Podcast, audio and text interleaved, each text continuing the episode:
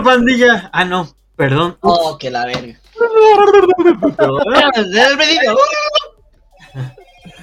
No Hola, ¿qué tal amigos? ¿Cómo están? Espero que se encuentren bastante bien. Eh, el, eh, soy José Murúa, Mr. Focus, y pues eh, no estoy solo. Este, estoy con unos amigos a los cuales vamos a hablar de un director que ya poco a poco vamos a ir presentando, de sus películas también. Mm, y pues bueno, nos encontramos aquí con el gran... ¡Ah, hombre! ¿Qué pasó? ¿Qué tal? ¿Cómo estás? ¿Qué pasó? Está chido. ¿Qué ven? Y también estamos con el gran Fight the Blind Man. ¿Cómo están, queridos amigos? ¿Cómo está Mira. audiencia? Mira, ¿ves, ¿ves un cambio en el foquito? Velo, velo. Como que. Como que tiene menos. Está más iluminado, Sí, está pero más- esa- eso hace alusión a su nombre, Me rasuré. a poquito. Se rasuró, güey. Por eso está más iluminado. Se rasuró y, y alguna. Y alguna jovencita por ahí anda No, clamando. no, No, no. oh, dude, perdón. Pero Este, bueno, vamos a hablar acerca de nada más y nada menos que de Luis Sí, ya- ya la Estrada. Ya la cagaste, amigo, pero no Sí, pasa ya la nada. Así pasa. Ahorita le hacemos como la dictadura perfecta. No pasa. Ah, sí. No, como el ley de. Sí, los- No, pues ¿no viste la dictadura? Sí, este güey se ríe del presidente y lo sacan así de "Ah, vámonos y cambian a otro. No, que No, no, no lo vio. Bueno, este, vamos a hablar acerca de nada más y nada menos que de Luis Estrada, amigos. Ya era tiempo de que aquí en Back to Play habláramos de películas mexicanas, de cine mexicano, y qué más mexicano que Luis Estrada, ¿no? Y, y, Sí, bueno, antes de, antes de empezar, antes de que empieces, este, nada más quiero decir algo. Perdón que te interrumpa. No, adelante, adelante. Es tu podcast. Gracias, gracias. Este, hoy fue el primer día del Summer Game Fest. Nada más Ah, para, que, para que sepan, este, por los que no lo sabían, este, güey, yo pensaba que era el lunes 8. No Es que hay varios eventos. Van de aquí hasta el. como hasta el ¿no? 15, 16. Uno, es el- uno lo presenta Xbox, el otro es. Creo, no sé si es Bethesda. Bueno, hay como. O sea, es una hilera de eventos diferentes que cada empresa desarrolladora va a estar por ahí mostrando. Sí, varios. Y de hecho, este, hoy salió, se confirmó el, la fecha de lanzamiento de eh, Marvel's Spider-Man Ujú. 2 para PlayStation 5. Se confirmó, este, creo que fue fecha de lanzamiento y tráiler final para... No, no, no, no, no, no te creas. Fue tráiler, este, el primer tráiler de Final Fantasy VII Rebirth. Rebirth. Si no me equivoco, fue eh, el anuncio de un nuevo juego que, que está preparando Ubisoft, que se me hizo bien pinche raro, pero bueno. Sí, sí, sí, como de mago, ¿sí? No, es este, el Prince of Persia, no me acuerdo qué madre. Ah, el Prison Persia The Lost Crown.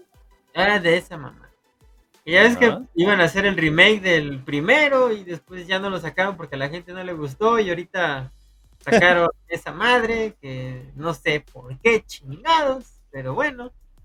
Este, ¿qué más fue importante? Ah, trailer con gameplay del poderosísimo Mortal Kombat. Sí. ¿Qué más? Este, ¿qué más? ¿Qué más? ¿Qué más? Este, Fide, tú, ¿qué más? ¿Viste algo más? Creo Fide? que también anunciaron un juego de Star Trek, que curiosamente lo está desarrollando una empresa argentina.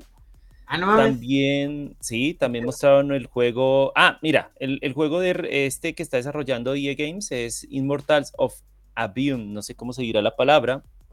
Ah, Uh, también creo que presentaron un nuevo juego del Señor de los Anillos, eh, que no recuerdo cómo es el nombre. No es el Y por ahí de. presentaron- Perdón, eh, ¿no es el de Muggle? No, algo de Moira, Moria, Moria. ah, Algo sí, de Moria. sí, sí. Y también varios por ahí, unos pixel arts bonitos, indies también, uno que se llama Liz Faga, que es como de una viajera en el tiempo, tiene un estilo como a Dante, a Dan- perdón, iba a decir a Dantes Inferno, no, al otro juego Hades, Hades, se parece un poquito a Hades. Ah, no Eh, y por ahí presentaron varios, varias cosas bonitas y, y trailers y cositas así.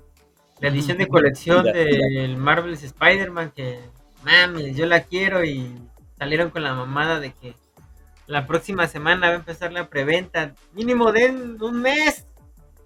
Pero Mauri, no te preocupes. No habían dicho, no te preocupes, que al cabo, pinche tarjetazo. Pero, pero, ¡ey! No te preocupes. Tú solo Sí. piensa que lo vas a obtener de alguna otra, de alguna forma lo vas a obtener. Manifiéstalo de manera mental. y verás Sí, voy a empezar a hablar con los, con los estos, con los aliens, ¿no? Y ah, eh, ah, te amo, te amo. eh, ay. No, esa es otra cosa. ¿Eh? No, manifiéstalo aquí. Aquí, Ah, aquí, aquí, aquí, aquí. aquí, aquí, aquí. Pero bueno, poquito, te cedo los controles. Gracias por darme este- Gracias, gracias, gracias por los controles. Ah, caray, este botón para qué chingados es. Cuídalos, cuídalos, cuídalos. Ah, ya lo rompí, verga. No, este. Primero que nada, vamos a hacernos la pregunta. ¿Ustedes conocen quién es Luis Estrada? ¿Ustedes saben quién es eh, Luis Estrada? Físicamente No, sé que es un viejito canoso. Ok. ¿Tú, Bueno, sí se me parecía a alguien, al actor de las primeras películas de Hellboy. No sé por qué lo sentía así, pero se me pareció. A Ron me pareció. Bueno. Pero bueno, es lo único que sé. Explícanos Bueno. un poquito y ilústranos. Luis Estrada Rodríguez es un guionista, productor y director mexicano, famoso por abordar temas polémicos de la vida nacional y cultural de México, usando la sátira y la ironía para reflejar problemas profundamente arraigados en la sociedad mexicana. Desde aquellos de orden político hasta los que tienen que ver más con la naturaleza e idiosincrasia del pueblo mexicano. ¿Vale? ¿Qué películas han dirigido Luis Estrada? Ahí les va, amigos míos. Eh, Luis Estrada es famoso principalmente por su pentalogía de películas, cuyo tema principal se centra en la controversia de la política mexicana de los últimos sexenios. Eh, por si no lo saben, México se rige por seis años, cada presidente dura seis años, no es como en otros ¿Seis países. años? Seis años, sí. Allá en Colombia, ¿cuánto es? ¿Acá son cuatro? No manches. ¿Son cuatro? No. ¿Seis años? Sí, Seis años. un sexenio. Oh, sí. eternidad. O sea, Antes- si es un presidente malo, uff, se van a hacer eternos esos seis años. Sí, no, pues de hecho, este, sí, per- permítanme, permítanme. ¿Qué, qué pasó? Perdón. Este, perdón, sí, seis años. ¿Antes? Ah, eran más, eran 12, si mal no me equivoco. Dios Ay, mío, Eran ay, 12 ay. años, sí. ¿En qué época, güey? Eh, por ejemplo, ay, este, Porfirio Díaz duró 30 años. O sea, imagínate. Bueno, pero es que Porfirio, bueno, no sé, en la, en la literatura por ahí que uno encuentra así básica, no estoy diciendo de libros profesionales de historia, aparece eh, como dictador. Entonces no sé. Fue un dictador, sí. Entonces, pues es claro que iba a durar tantos años. Pero sí creo que es con par, por parte de Lázaro Cárdenas que se rige ya un, un sexenio, ya son seis años. O sea, ya... mm, Porque antes eran cuatro. Pero ya con es- eh, este presidente es donde ya es eh, a huevo seis años. Ok, ok, ok. Pero, pero bueno, eh, sigo, ¿no? Eh, estas películas son La Ley de Herodes de 1999. eh, que bueno, en ese, en, ese, en ese año era Ernesto Cedillo, el presidente. Un Mundo Maravilloso de 2006, eh, Vicente Fox. El Infierno del 2010, que es Felipe Calderón. eh, la Dictadura Perfecta de 2014 con Enrique Peña Nieto. Y su última entrega, Que viva México, eh, con el presidente actual Andrés Manuel López Obrador, que pues se, eh, se estrenó en marzo de este año. ¿Qué les parece si vamos cronológicamente hablando e iniciamos con la ley de Herodes? ¿Les parece? Me parece bien, sí, señor, claro que sí. Mm, bueno, a a Mauri, ¿tú la viste? Sí, fue la primera que vi y de las tres que vi, güey, fue la que más me gustó. O sea, ¿Que sí? mm, sí, o sea, del... Pues es que me recuerda mucho al, al cine mexicano de antaño, entonces... en e- eh, ya ves que por lo general el cine mexicano de antaño era como que un chingo de gente siempre en todas las tomas y mete a todos, órale, todos, todos que se metan, todos que se metan. Y, y por lo general siempre eran escenas como que muy, muy, muy vivaces, ¿no? Muy, muy Pues- llenas de, de, de cosas, de, bueno, no de cosas, sino como que de acciones que, que, que captaban tu, tu atención. Entonces, Claro.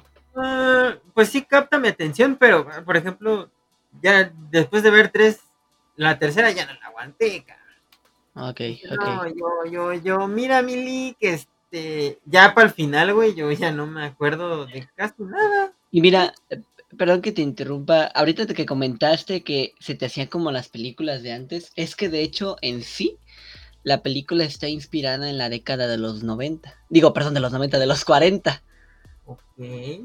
O sea, si ves bien los autos, y de hecho ahí lo dice Ajá, el presidente. como fue- de los 50 más o menos. Una cosa así. Ajá, el presidente de esa época era eh, Miguel Miguel Alemán. Alemán. Miguel Alemán Valdés, exactamente. Entonces dan ese contexto. Miguel Alemán Valdés. Miguel Sí, Alemán Miguel Valdés. Alemán Valdés. ¿Se llama? Ah, ok. Dije, ah, Eh, chinga, era carnal de Ramón Valdés y Quintana. no, no, este, bueno, dan este contexto, contexto his- histórico ambientado en esta época, pero los temas eran los de los 90, ¿sí me explico?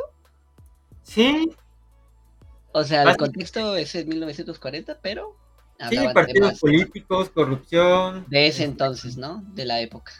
Sí, como que, como que yo siento que hizo que un, re- un recopilatorio, ¿no? Como de, de lo que pasó desde, porque ya llevaban como 80 años en el poder, entonces, 70, pues, sí. ajá, más o menos yo creo que hizo como que eso. Eh, y Pues bueno, hicieron una ilusión mucho a eso, y entonces, pues, pues, pues, pues, pues, pues sí te mantiene, o sea, sí te mantiene atento. A Mauro intentando sacar. ¿Qué Sí, decir? Trato, trato de no, este, No cagarla, pero pues tú No, güey. no parecer ni de derecha ni de izquierda, sino de Ah, media. bueno, aclarando, gracias a Mauri que nos dijiste, mira. Aquí este programa eh, es, eh, es público. Esto estamos hablando desde el punto de vista cinematográfico. No, eh, es nada que ver con ningún partido político. Vamos a hablar de partidos políticos porque así tiene que ser, porque No, no, no, no vamos a hablar de partidos políticos, vamos a hablar de... es que es O sea, los relevante. No, los vamos a mencionar. Los vamos a mencionar, pero no vamos a hablar. Bueno, un contexto histórico, pues. Ajá, vamos a, pre- vamos a dar un contexto histórico. Bueno, eh, por ejemplo, en no, esta- No somos podcast de política, Milik. Ay, bueno, déjame terminar. Entonces, en la, el Alegrodes, el contexto de la historia es que eh, Damián Alcázar es un can- Es es más, un- Te voy a Espérame. mutear. Entonces yo me salgo del programa y a ver qué hacen ustedes. Ay, cabrón. No, este, bueno, dejando a un lado eso, Ya, güey. este, de, de- Damián Alcázar es un partidario, es parte de este partido famoso mexicano, el Ajá. PRI. Ese mero. Eh, es, eh, no sé cómo se llaman a los que son parte de este. eh, tiene un nombre. ¿Militante? Ah, es un militante del PRI, ajá, sí. Eh, contexto histórico, en esa época el PRI eh, era conocido como el único partido el cual podía ganar las elecciones presidenciales en todo México, ¿ok? Estamos hablando de un partido que eh, llegó a durar 70, 73 años en el poder. Entonces, ok. eh, sí duró un buen, ¿no? Sí, claro.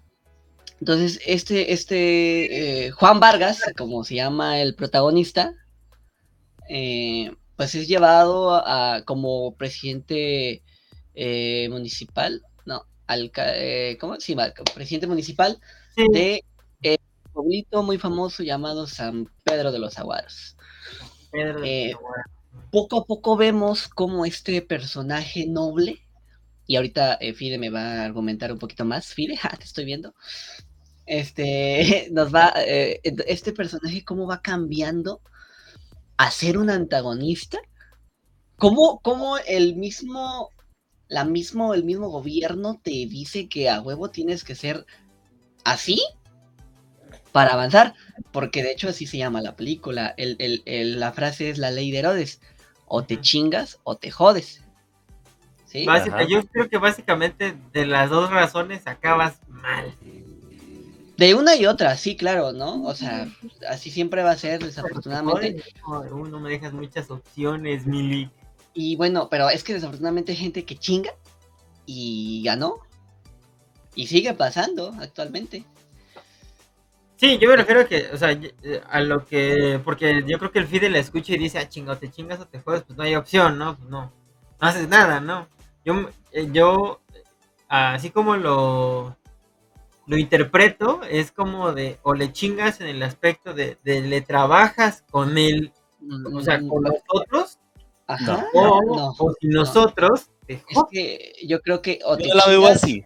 O te robas todo, o robas, o, o- O sea, o si no, no avanzas, eso, ajá, a eso me refiero, a eso me refiero con trabajar. Ahora sí que como el que no tranza, no avanza, es casi casi lo mismo, tengo entendido. Yo, yo lo veo, o sea, yo veo también la frase es más como en ese sentido de, de o sea, o, o tú aprovechas tu poder y tu estatus o tu posición y jodes a otros, los chingas, o te dejas tú chingar porque eres bueno, inocente y pues no quieres hacerle mal a otro. Entonces, bien, a ti eres a quien van a chingar, a quien van a joder. Claro, claro, claro. Y así va a lo largo de la historia. Pero Fide, queremos saber eh, tu opinión, ¿no? Eh, sí. Bueno, pues es que, eh, bueno, en, en esta película y más adelante cuando hablemos del infierno, eh, más o menos tiene Claro. una, una similitud en cuanto al, a la- al cómo inicia el personaje. Es un personaje al principio que nos cae, llamémoslo bien, ¿no? Eh, digamos que es como el, el representante de eso, de, esa, de eso poco que vemos en, en- en la gente, en las personas, más que todo cuando eh, eh, se les da un puesto de poder, ¿no? Como que al principio piensan en los demás, piensan en el pueblo, se preocupan, ¿sí? Les interesa, ¿sí? Pero este hombre, en, en una época también de, de- de mucha corrupción, porque por ahí me, me contextualicé un poquito con, con la historia del periodo de Miguel Alemán, que a pesar de que fue una época de industrialización mexicana y todo esto, que todavía estaba como esa herencia de la Revolución Mexicana, aún así eh, hubo también un- una gran época de corrupción en esa época, eh, Sí. que incluso se alargó en los siguientes periodos con otros presidentes. Entonces, la cuestión es que eh, este, este señor eh, eh, militante, como ya lo habían dicho, usted es del partido, muy creyente en su partido, muy defensor de su partido, se le asigna para que vaya a ser parte de, como presidente municipal de este pequeño y abandonado pueblo, porque es de esos pueblitos que creo que Latinoamérica los tiene en general, no solo México, lo digo porque acá en Colombia pasa así, esos pueblitos olvidados por allá donde realmente la ley y el gobierno no llegan, ¿no? Sí, claro. Entonces, este hombre ve como allá hay carencias, básicamente no hay pavimentación, no hay nada, es que no hay nada, y preocupado al principio, pues les pone esos problemas a quien lo asignó, que es un, un- un- un candidato a gobernador, y se da cuenta de que a la final este hombre lo único que le dice es, tenga este libro, que es la constitución, y úselo a su favor. Úselo a su favor. O sea, no es como de úselo con sabiduría, sino úselo a su favor. Claro. Entonces es como, como un hombre utiliza una construcción que se supone que es para el pueblo por el pueblo, política. que es la constitución, para empezar a trabajar eh, en, en, en cómo, ahí sí como dice ustedes, en cómo chingar a los demás, cómo joder a los demás, porque Claro. empieza a envenenarse, a contaminarse la corrupción. O sea, él es llevado hacia ese camino. No digo que es que él no quisiera, porque tampoco es que él no quisiera, pero él va siendo llevado hacia ese camino, Ujú. en cierto modo también por la misma influencia de quienes están por encima de él. Es más, porque, le dan bueno, un sí. arma, ¿no? O sea, también Hasta le dan un arma. con, con esto puedes hacer lo que quieras, casi, casi. Exacto, o sea, un arma y la constitución y con eso trabaja. O sea, no te vamos a dar, no te vamos Dinero, a facilitar ni dinero para que arregles de verdad las vías, para que ayudes a la... No, mira, un arma y la constitución y mira a ver tú qué haces. Entonces Sí. este hombre se va viendo jalado para ese camino cuando incluso una de las primeras cosas que hace es recibir un soborno de, de- de- de una señora que administraba un Doña prostíbulo. Lupe. Exacto, de Doña Lupe que administraba un prostíbulo que obviamente pues no tenía nada en regla. Ah. Eh, y ahí es donde empieza todo. Ahí nos empezamos a dar cuenta que todos los personajes del pueblo, de cierto modo, a pesar de ser un lugar abandonado, a pesar de ser un lugar que necesita ayuda, también están envenenados, eh, contaminados. La iglesia, el padre. exacto, el padre, por ejemplo, es uno de los primeros personajes que nos muestran y que nos damos cuenta que, que también es, es más, es uno creo que los más corruptos, pero detrás de su imagen de padre se salva mucho, o sea, se, se, se cubre demasiado y, y, yo siento, y, y, obviamente no es con intención, obviamente nunca de meterme con ninguna religión, yo respeto las religiones y las creencias, pero sabemos que Latinoamérica en general, por, su, por todo esto de la colonia y todo eso, heredamos mucho la parte del, catolicismo, o sea, el, catolicismo fue por muchos años la religión oficial de muchos países latinoamericanos, pero asimismo el catolicismo eh, siempre representó muchos problemas, porque también el catolicismo influyó en la política. El catolicismo, incluso en muchos, hace muchos años atrás, por lo menos aquí en Colombia, no, no, cobra, no pagaban eh, mucho, o sea, básicamente, incluso creo que hoy en día todavía no pagan algunos impuestos y pueden tener propiedades, o sea, muchas cosas. Entonces ahí nos damos cuenta cómo la corrupción ha envenenado a todo el pueblo. Entonces esta figura clave que al principio es un hombre que de cierto modo se preocupa, cree en su partido y todo, se va transformando en todo lo contrario, ¿sí? Eh, y se convierte en, la, en, una figura que eh, empezamos a odiar. Incluso nosotros llegamos a odiarlo, el público llega a odiarlo y se da uno cuenta de cómo eh, básicamente no hace al final nada por el pueblo y antes se soborna, afecta a los pobladores, o sea, y, es, chistoso porque, bueno, no sé qué es lo, cuál es el idioma que, de verdad hablan ahí en el creo. Nahuatl. Nahuatl. Nahuatl. ok. Por ejemplo, eso, ¿no? Mandar a alguien que no sabe ni siquiera cómo comunicarse en ese idioma a un pueblo donde la mayoría son todavía eh, personas, eh, ya sea de sangre indígena, y que aparte hablan ese idioma. Eh, bueno, esa lengua. Entonces, eh, enviarlo allá a un lugar donde ni siquiera se preocupan por eso, como decir, oye, mira, es que allá eh, todavía es un pueblo con mucha herencia indígena, tienes que aprender a comunicarte. Si no fuera por PEC, que es el, el único como medio honesto que sí se preocupa, y es el que, ha, el que ha sido testigo de todos los alcaldes que han pasado, que, que, nos damos cuenta de cómo es el único que se preocupa, pero se da cuenta que no puede tampoco hacer nada. O sea, él es, él es el, el, al que chingan. O sea, PEC es al que chingan y joden, porque básicamente se las cosas bien, pero pues no tiene los recursos, no puede porque siempre le manda un alcalde que comienza bien y termina mal. Y, y, de hecho, en, hay dos escenas que me encantan mucho, que es esa, donde ya se va y llega otro igual, así, dice el mismo diálogo, vengo por parte del presidente Miguel Alemán a traer la renovación y no sé qué mierda. Ese la modernización. La modernización. Eso es lo que me gusta, ese ciclo que él muestra como... La película inicia con la matanza del primer alcalde, bueno, del, llamémoslo del, no sé, quinto, sexto, lo que sea alcalde. Uno de los. Alcalde. Exacto. Pasa la historia y al final vuelve y se repite ese ciclo. Entonces nos dan a entender cómo pasa lo mismo, pasa una y otra y otra vez, porque nunca hay un pare ni hay una solución real a, pues a ese, llamémoslo, ese cáncer que es la corrupción. Porque en verdad hay otros problemas que se tocan aquí, pero la corrupción es como el principal que se habla y lo contextualiza. En una época eh, de la, del presidente Miguel Alemán, pero no es un problema solo de esa época, sabemos que es un problema actual eh, actual, exacto, que viene desde muchos años atrás y no solo es un problema hasta México. O sea, eso es lo chévere que me ha pasado con esas películas. Me he sentido muy identificado porque esos problemas también se dan acá. es muy interesante. no es, propio de México nada más. Desafortunadamente, como dice Amaury, no es propio de México. La corrupción.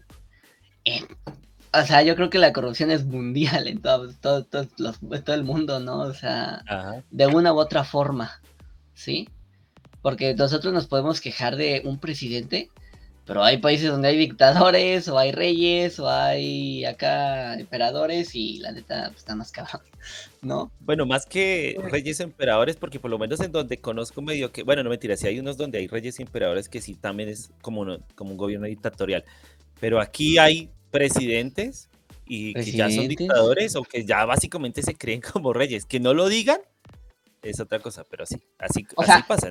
Todavía existe la dictadura en, algunos países, ¿no? En Latinoamérica creo que ya no tanto. Pues a ver, es que el problema es definir ahorita cómo se podría decir una dictadura o de Venezuela sin, sin, sin poder ponernos como en ese debate político que es tan complejo. Claro, claro, claro. Ajá. Claro, claro. Porque, bueno, yo tengo entendido, y pu- punto final, es aquel, aquella persona que ha durado mucho en el poder, esa es una dictadura. ¿No? Quien ha durado más. Sí, que ha Ah. durado más, pero no solo por el hecho de que dure más. Y Ok. hablamos de, de, de no de un, de un puesto político, sino del cómo transforma él las leyes o cómo las Ok. manipula o cómo asume varios poderes que no le corresponden. Mm, O sea, ya. recordemos que el ejecutivo es el presidente, pero si el ejecutivo también asume el legislativo y el judicial, ahí empieza a verse una Ahí dictadura. dictador. Es- es- y, y, por ejemplo, en la ley de Herodes pasa algo también similar. Obviamente se ve en la figura del alcalde, que el alcalde Ajá. se transforma en las tres, ejecutivo ¿Cómo llega a cambiar la constitución? y legislativo. Efectivamente, el legislativo cambia la constitución. Ustedes se- hay una escena en donde él corta, corta papeles, Eh, sí, sí, sí. quita algunas partes, se las cambia, ¿sí? El judicial, porque él es el que pone, entre comillas, el orden al pueblo y decide quién va, quién viene, a quién encarcela, quién no. Y el ejecutivo, porque pues obviamente ejecuta, eh, realiza las órdenes ejecutivas, o sea, propias de un alcalde, bueno, propias, digo entre comillas, porque se las hace obviamente de la peor forma posible. Sí. Em, eh, pero, pero lo curioso es que al final este, este alcalde este, Ajá. sí sale bien librado a diferencia de su, de su antecesor. Esa es otra escena que me encanta, que es el final, que tiene su discurso. Que claro, ¿no? Eh, la información es incorrecta, ¿no? Porque sabemos qué pasa. Pero justificándose, ¿no? Diciendo, bueno, no tengo, la, tengo las manos manchadas de sangre. Pero no porque maté a güeyes, sino porque salvé, por así decirlo, al Al partido. del partido. al del partido. Y, y algo que me encanta mucho de esa escena y que la tengo muy marcado es que el, el reto para nuestro partido es estar en el poder por siempre y para siempre. Y cómo aplaudo Todos todo. aplauden. su pinche Bravo, bravísimo. Como Sí, ya güey. Florida cuando le aplaudió a Kiko cuando se presentó en la, en la, de la vecindad. Bravo, bravísimo. Sí, sí, sí, o sea, así. Solamente cual. Fide saca esas referencias del chavo, güey. ¿Sí? Ay, es que a mí me encanta el chavo. Y así fue, y así llegó a ser, porque esa escena me recuerda a un acontecimiento histórico. Perdón, contexto. Eh, 1968, pues ya más o menos saben un poquito. Díaz Ordaz eh, asume la culpa de un acontecimiento que desafortunadamente sucedió, eh, eh, muchas muertes. Entonces él asume la responsabilidad y al terminar todos llegan a aplaudirle, pues, así tal cual. Asumo la responsabilidad, tal, tal, tal, tal, tal. Y como si nada, eh, a huevo. ¿sabes? Y así a lo largo de todos los presidentes que han sucedido, eh, por ejemplo, la, la nacionalización de la banca, todos llegaron a aplaudir al presidente. O sea, a cada pendejada que hacía, Como que se justifican esas acciones ajá, por otras. ¿no? O sea, como, a ver, yo hice esto, pero es que en verdad era por esta razón. Ah, bueno, eh.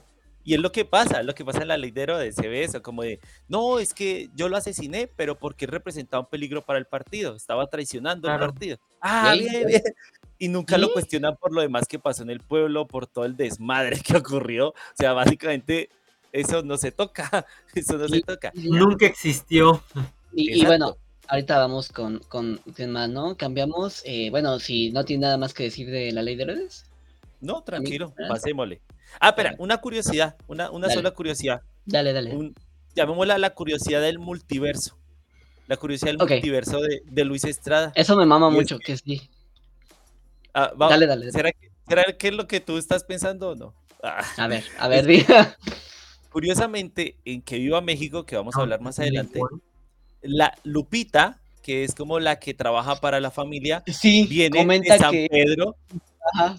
San Pedro de los Ah, Aguaros. sí, Incluso el, curiosamente el, el protagonista, bueno, el, el- el- el señor este Pancho le dice, ah, no se te parece a tu pueblo, no te recuerda a tu pueblo. Ella dice, ella da a entender como de que mi pueblo es más bonito. O sea, a, o sea, a pesar de que este es bien- se ve feito, y eh, ella dice que San Pedro de los Aguaros es mucho mejor que el pueblo que ellos van a visitar. Es que sí está confirmado que sí, en, en- en- hay un México donde sí existen todos estos, estos personajes. ¿Lugares? Sí, también lugares, ajá. O sea, sí es un México donde sí existe cada Juan Vargas, eh, Juan Vargas. Sí, porque de hecho en la segunda, así se llama el personaje. Este, ¿quién más? Mm, Juan Pérez también. Este... Y todos ellos, los de Benny, eh, el Cochiloco y todos, existen en un mismo universo. O sea, Luz sí, Estradaverso. Listo, ahora sí, sigamos. Ponle, ajá. Bueno, eh, mil eh, seguimos 2006, cambiamos eh, a un acontecimiento, un nuevo milenio, ya el año 2000, amigos, nuevo año, este contexto histórico. En el año 2000 es cuando sucede uno de los acontecimientos aquí en México más importantes por parte del presidente, o bueno, expresidente Vicente Fox, que fue tal cual y textual sacar al PRI de los Pinos. Después de estos 73 años del poder llega Vicente Fox por el Partido Acción Nacional a, por así decirlo, traer esta innovación, esta nueva eh, pensamiento. Otro innovador, vale madre. Aquí el pedo es que como decíamos, va, a lo mejor puede que sí, porque era de otro partido, eh, ok, era más liberal. Creímos que era el cambio. Ajá, bueno, dicen que vienen Eh, a ordenar la casa. sí, trajo Eh. orden a la casa, a los pinos, que bueno, aquí los pinos es como la Casa Blanca de Estados Unidos. Ok. Acá la llamamos la casa de Nariño. ¿En serio? Acá es la casa de Nariño, que es como la casa blanca de Colombia. Ok, ok. Qué chingón.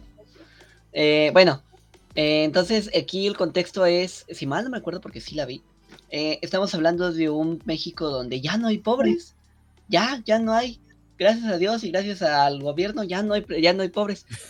Que claro, eso es una vil y asquerosa mentira, ¿no? O sea, seré un poquito feo, lo diré mal, pero desafortunadamente sigue habiendo pobreza, ¿no? Igual en todos los países, ¿no? Entonces, aquí está, po- poniéndolo como más actual, el, el tema va, el pobre es pobre porque quiere, ¿sabes? Ok. Ah, casi, casi. Entonces, ¿qué película estás? Este... Un mundo maravilloso, perdón, perdón, no. cambiamos a un mundo maravilloso. No, no, No la vieron, ¿verdad?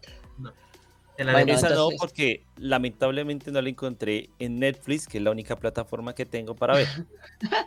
Bueno, bueno, entonces. no como hablar- ciertos que tienen Apple. La pobreza, amigos, hablamos de la pobreza, Sí. entonces. Claro. Entonces, un- algo rápido. El privilegio. ah. El personaje, el protagonista, igual es Damián Alcázar, quien se llama Juan Pérez, alusiona a que ese nombre es muy conocido, es como un nombre típico, ¿no? Como Lupita, eh, etcétera. María, Juan Pérez, ¿no? Es una persona de pobre, es un vagabundo, quien, eh, pues, por accidentalmente queda atrapado, por así decirlo, entre la vida y la muerte en un edificio. Y la gente hace pensar que lo hacía como a- haciendo como una, ¿cómo se le llama? Como para alzar la voz, se me, fue, se me va el nombre, como una... ¿Como una señal de protesta? Ajá, exacto, como lo hacen pensar, y pues claro, también el amarillismo del- de los periódicos lo hacen ver como si es una eh, levantamiento de protesta hacia que todavía hay pobres.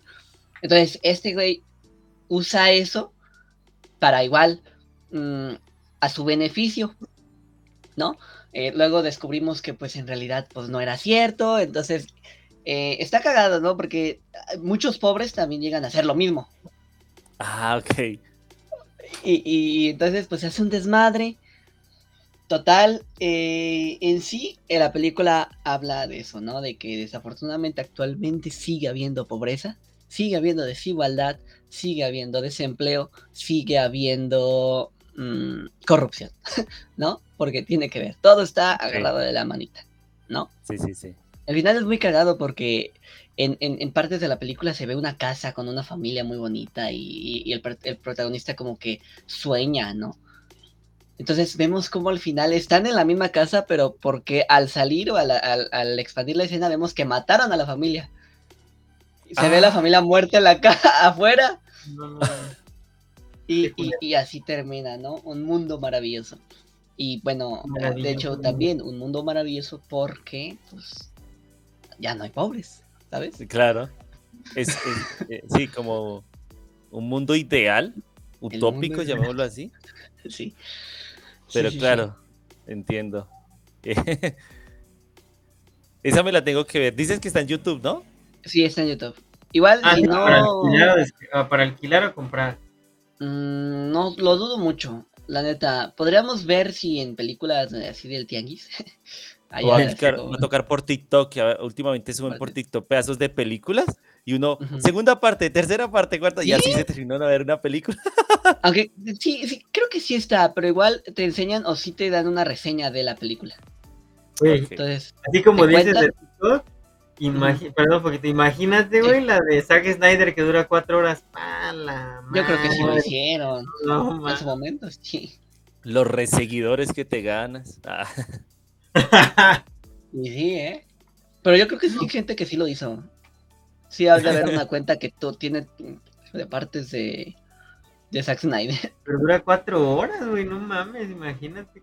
Mm, no, no manches. bueno, vamos hacia 2010. Se estrena la película El infierno. El infierno. Eh, seguimos con el de Partido Acción Nacional, eh, Felipe Calderón Hinojosa, del 2006 al 2012, si no me equivoco. Eh, y bueno, la película se estrena en 2010. ¿Por qué en 2010? Bueno, contexto histórico. 2010 se celebraba el bicentenario de la independencia y el centenario de la revolución mexicana. Eh, dos acontecimientos que mm, pues se llegaron a, celebrar ese mismo año. Entonces hubo un evento, hay, hay de hecho como mm, logos o propaganda del 2010. Pero desafortunadamente este presidente, y lo voy a tener que llamar así, le declara la guerra al crimen organizado no grites. Le declara la guerra al crimen organizado. Este. Y, sucede lo que viene siendo esta película. ¿Ustedes la llegaron a ver? Sí, la película sí. Ok. ¿Qué opinan muy buena. Tú primero, tú primero, Fide. No, dale a Mauri. ¿Yo? A ver, a, Mauri. Ajá. ¿Qué opino del infierno? Pues es la. Eh, bueno, hablando en cuanto a historia, pues es una realidad que mucha gente, muchas personas, ah, o sea, desde, yo creo que es ajeno a, la nacionalidad, porque yo creo que eh, hemos visto que aquí pues, hay diferentes tipos de, pues, ¿cómo decirlo? De gente mala, ¿no? Organizada en diferentes tipos de grupos, que de diferentes tipos de nacionalidades. O sea, fíjense de estos que tienen como símbolo al pececito, por así decirlo. ¿Sí? ¿Sí? Este, para no, decir nombres. no, eh, pero. ¿Puedes ponerlo en chat privado? Porque no. No, sí, porque no, no, no, no, Ok, este. Eh, o sea, yo, eh, yo siento que a eso se refiere la película, ¿no? Y, y habla de este personaje, el Benny, ¿no? El clásico, el compa, el Benito, que es este muy, un nombre muy, que era muy utilizado aquí en México. Eh, pues de lo que le sucede a la, al, este, ese tipo estuvo muchos años del otro lado, trabajaba, enviaba dinero, pero pues como siempre, pues las necesidades van aumentando y pues el dinero no alcanza, ¿no? Entonces uno de su, único hermano pues empieza a dedicarse a lo al crimen. Ah, sí, a, hacer, hacer maldades, ¿no? Por algo le dicen el diablito, el diablo, ¿no? Al güey. Sí. Ajá. Entonces a este, al buen Benny, lo, lo, lo deportan, ¿no? En chinga, ¿no? ¡Pum! Vamos. ¡Órale, Y. Y. Este, pues se da cuenta cuando llega que pues su hermano pues ya colgó los tenis, ya no está, cabrón. Sí, entonces es este, de ahí en adelante, el vato trata de ganarse la vida honradamente al principio, pero pues se da cuenta de que pues en el lugar en el que está, o sea, hablando geográficamente, pues no hay trabajo, eh, sigue igual o peor que como cuando se fue, ¿no? Que por algo se fue pero pues ya no puede regresar ahorita, ¿por qué? Pues porque lo acaban de regresar y se fue de mojado, entonces pues ya lo tienen boletinado al compa, ¿no? Claro, ya lo tiene allá. Entonces ya no puede regresar. Entonces, ¿qué es lo que hace? Pues como dice la ley de Herodes, pues te chingas o te jodes. Y si este compa pues, le está tratando de chingarle, pero se da cuenta de que la cosa no alcanza, de repente el sobrino lo voy a decir así, el sobrino pendejo se mete en problemas. Y este. Desafortunadamente, perdón, desafortunadamente el sobrino quiere seguir los pasos de su padre. Ajá. Pendejo. ¿Por qué no? Sí, sí, sí. Es la palabra correcta. Este. Entonces, o sea, el Benny lo, ayuda, lo quiere ayudar, lo quiere encaminar, pero pues se da cuenta que pues, no tiene la lana para sacarlo de la cárcel. Pues, ¿qué hace el Benny? Pues también le entra ese. Entonces, pues como él, o sea, era una persona honrada, que no se metía en problemas y no le gustaba ese tipo de cosas, pues, ¿qué es lo que hace? Este, pues al principio pues, no lo disfruta tanto, pero pues conforme va pasando, precisamente como en la ley de Herodes, ¿no? Conforme va pasando el tiempo, pues va, va disfrutando, ¿no? El tener el dinero, ya no estarse preocupando por ese, por, el sustento, ¿no? Que le decimos aquí. Entonces las cosas van avanzando, van avanzando. Para no hacerlas muy largas, el güey se, se mete problemas muy grandes y acaba hecho todo un cagadero. sí, para no ser, es que para no ser tan larga, ¿no? Porque si no me voy a extender demasiado. Acaba hecho un cagadero eh, la película tiene una de las mejores frases, yo creo que del cine mexicano, eh, dichas por nuestro buen, el buen cochiloco, eh, que es este, el infierno, pues no es, o sea, el infierno está aquí, y, eso es todo, ¿no? O sea, e, esa, cuando él le pregunta, oye, pues, ¿tú no tienes miedo de irte pues, al, infierno por todo lo que hacemos, todo lo malo que hacemos? Ajá, el infierno es aquí, merito. El infierno es aquí merito, Y es cierto. y no y es cierto, ajá. Y, lo vemos en la vida que llevó este personaje del cochiloco, que no me acuerdo ahorita cómo se llama. Eh, como él siempre fue muy leal, este, siempre hacía lo que le decían, no iba en contra del patrón. Y cuando sucede un accidente, ¿qué fue lo que pasó? Pues el patrón se lo chingó a él. Entonces, entonces es el tipo de cosas que, pues, aunque tú hagas, puta, le besen los pies todos los días a tu patroncito, eso no te va a salvar de que te lleve la chinga. Entonces, más, bien, más bien es como que a pesar de tener una buena relación, o, a lo mejor va por ahí, no te salvas eh, de que todos son tus enemigos. Ajá, o sea, pues, hagas algo, aunque sea muy leve, ¿no? Por así decirlo. Va a haber algún problema y te vas a seguir. En, o sea, en esencia, la moraleja de la película es que, o sea, y así como lo veo, ¿no? O sea, y, a título personal, eh, mientras más trates de huir del cagadero, aunque si ya estás adentro, ya. ya Ajá, de hecho, hay otra escena que, dice este cochiloco, o sea, ya uno, el que, ya el que entra ya no sale. Ya el que entró, este ching, ya se chingó, pues. Sí, es que desafortunadamente de eso trata, o sea, mira, voy a hablar desde el punto de vista cinematográfico de este compa, ¿no? O sea, las historias. Sí, pero de tu punto de vista, mijo. sí, güey, de mi punto de vista. O sea, para mí, todas las películas que he visto son. O sea, tienen la misma hechura. Eh, no hay una diferencia en cuanto al, al, ritmo de las de, de, cada una de las películas. O sea, todas llevan el mismo ritmo. O sea, o sea, te lo explican todo con un lujo de detalle, cabrón, que no mames. te digo, yo, llegué a la última película, güey, yo ya estaba cansado, güey.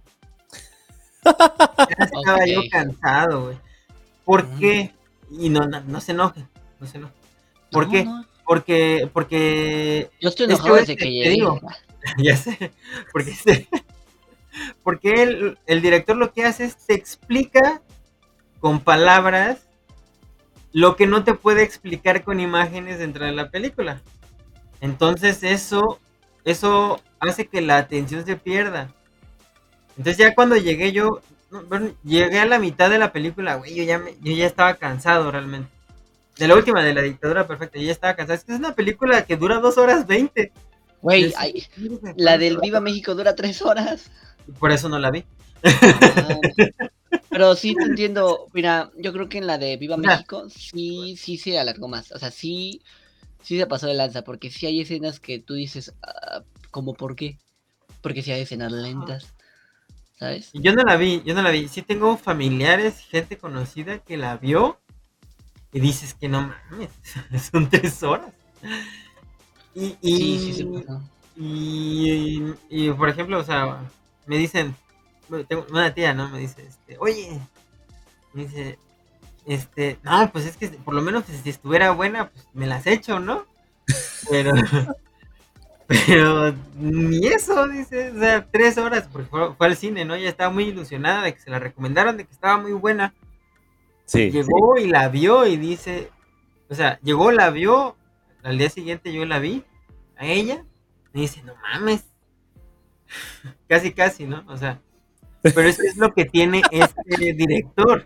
O sea, esto es lo que tiene, él te explica, lo que no te puede explicar con imágenes, te lo explica con palabras. Y yo siento que es ahí cuando pierde la atención del, o sea, ahora sí que de la persona que la está viendo, ¿no? Y yo así como, ay, güey, como que no, como que, como que, siento que tiene muy buenas historias, porque la verdad son buenas, son buenas historias. El problema es que el problema es su dirección. Entonces, yo siento que, si él tuviera, obviamente, pues no, ya, ya es un señor ya grande, ¿no? Este, yo siento que por eso él no lo han nominado a algún, tipo, algún tipo de premio eh, internacional. Porque tiene, todas sus películas tienen el mismo problema.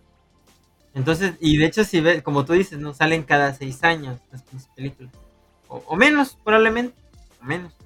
Este, pero yo siento que por eso él no ha recibido este reconocimiento que la historia se merece, porque sí son buenas. O sea, las historias sí son buenas.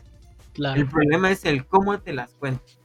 Y fíjate que, que hasta eso, en cuanto a dirección de actores, no está tan mal el güey.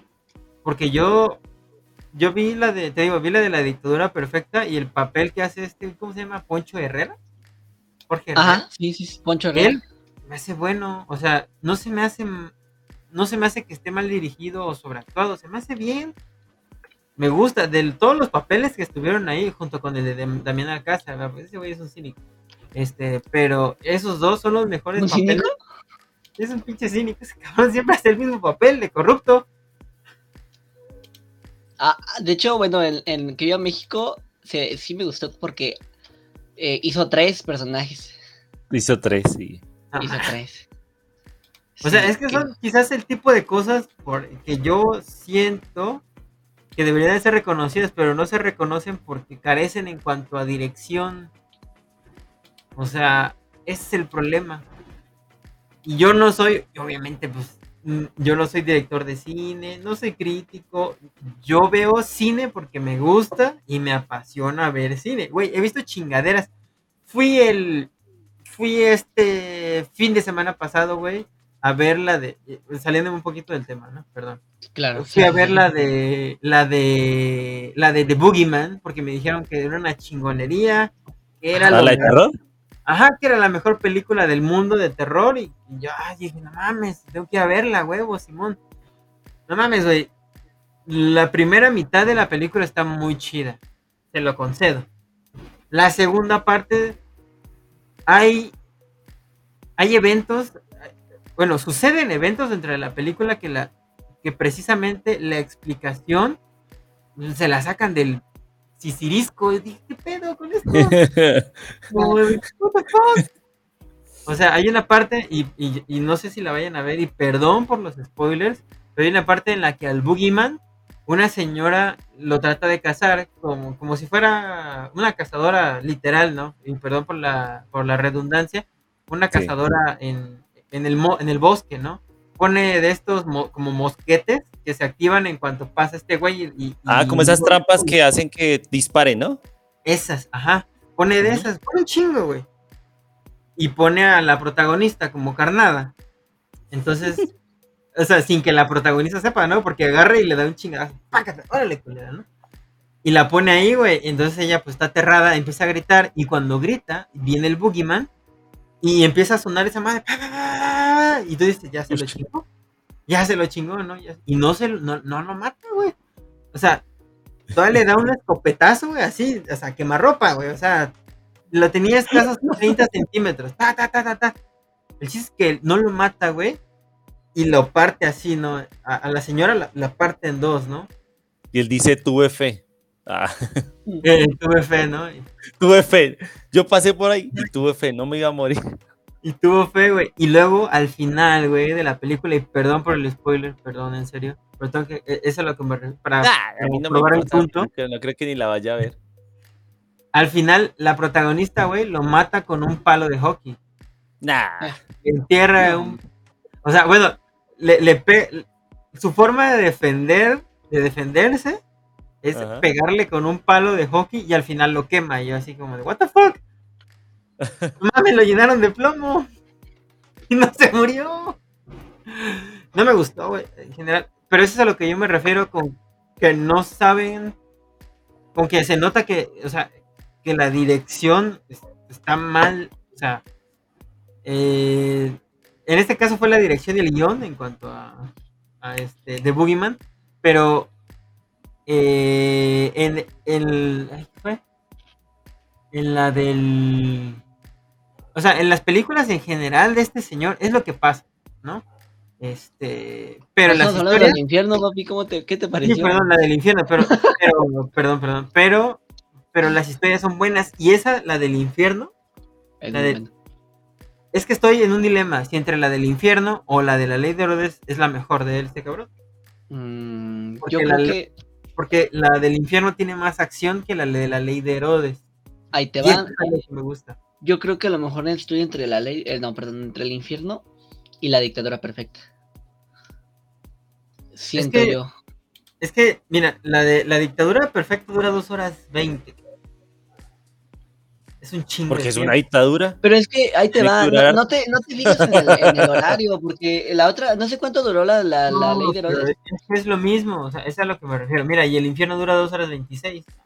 Ah, O sea, pero si no fuera por los balazos, yo. O sea, güey, yo, yo a la mitad de la película yo me hubiera perdido. ¿Pero tú qué querías, Rambo? o sea, ajá, no, güey, qué no, pedo, no, no, güey. no.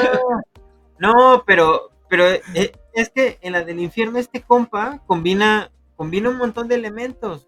Y en la dictadura perfecta, o sea, También. pues te cuenta la historia únicamente, pero pues no haya, no Pues es por el contexto, es que en el No. infierno estamos hablando de una situación en donde este sujeto se implica con una banda, o sea, con bandas Una relacionadas organización con el narcotráfico, delincuente. ¿sí? con, sí. con- con- con el crimen organizado. Ah, Pero es Entonces, que el era obvio que algo de eso se tenía ah. que, que exponer. Y si es, por el ejemplo, distinta problema- a la dictadura perfecta, es porque aquí cambiamos de un tema que es la delincuencia a los medios de Sí. comunicación. Sí, pero el cómo te expone el problema es lo que lo hace aburrido. En la Es que así es, desafortunadamente. Es que no, no, no, no, no, no. Y ese es el poder del A ver, director. ¿cómo, qui- cómo te gustaría a ti que te lo presentara? Ese es el poder del director y de la animación. O sea, es a lo que yo me refiero. O sea, hay Ah, cosas. Ahí te va, ahí te va, te la, te voy a rematar. Te la voy a rematar. Estamos hablando de un país que es desafortunadamente y tristemente ignorante.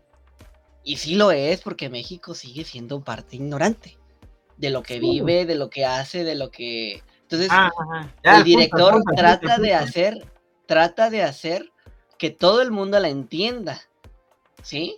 De que todo el pueblo mexicano, desde el- la persona con una... Es que si quieres hacer eso, mira, es que si quieres hacer eso, haces un documental. Eso. No. Sí. Es que porque hay- a la mira, pero gente mira, no a- le va a aburrir un documental. No, es más. A ti mí me aburrió la película, el güey. documenta- Mira, te, te dicen, vamos a presentar en el cine el documental de Luis Estrada. Mm, bueno. que va a ir menos gente.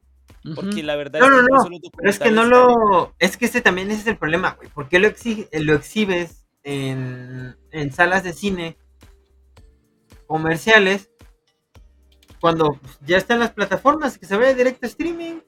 La de que viva México. Podría ser. O sea, bueno. no, le, no le veo ningún pinche sentido. Lo que te gastaste en marketing para darla que- a conocer en cines, pues, compras, o sea, que te la es que él es un cineasta de, de, de época, a él le encanta, a él, eh, no lo justifico, pero nótate, nótese desde qué tiempo, y estamos hablando de sus películas más famosas en el aspecto político, pero él trabajó mucho antes. O sea, Sí, o sea, ya es un señor mayor. nótese, ajá, en, en qué contexto estamos hablando, en, en cómo le gusta trabajar.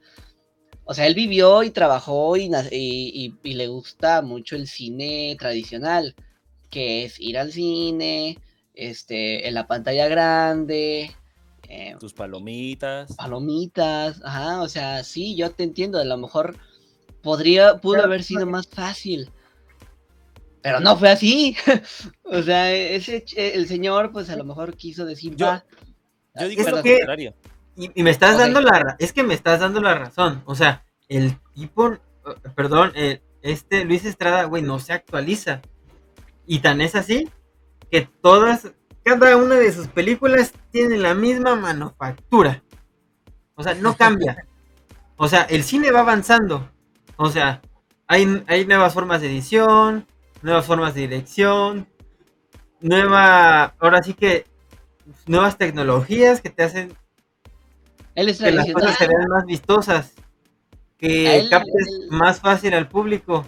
Y él no lo hace. O sea, no lo hace. No sé si porque no quiere, no sé si porque le da hueva, o sea, no sé si porque no sabe, ¿verdad? no, pero no, yo- no, yo, yo no Pero si de eres director, intelecto eh, profesional, pero más bien yo creo que es por la, ah, ¿cómo se le llama? El dinero que te dan, ¿cómo se le llama? La, ayúdenme, la, para hacer tu proyecto. presupuesto, Ajá, el ¿Guión? presupuesto. Más bien no será el presupuesto, que no tienen buen presupuesto o, o tanto como muchos directores famosos ahí tienen. está, más a mi favor, o sea, lo que te gastaste en mandarla directo a cine, directo a cine, lo que te gastaste en marketing, en comerciales, en etc. Entonces hubieras contratado a, a un editor, no uno de la talla de Hollywood, pero uno chingón.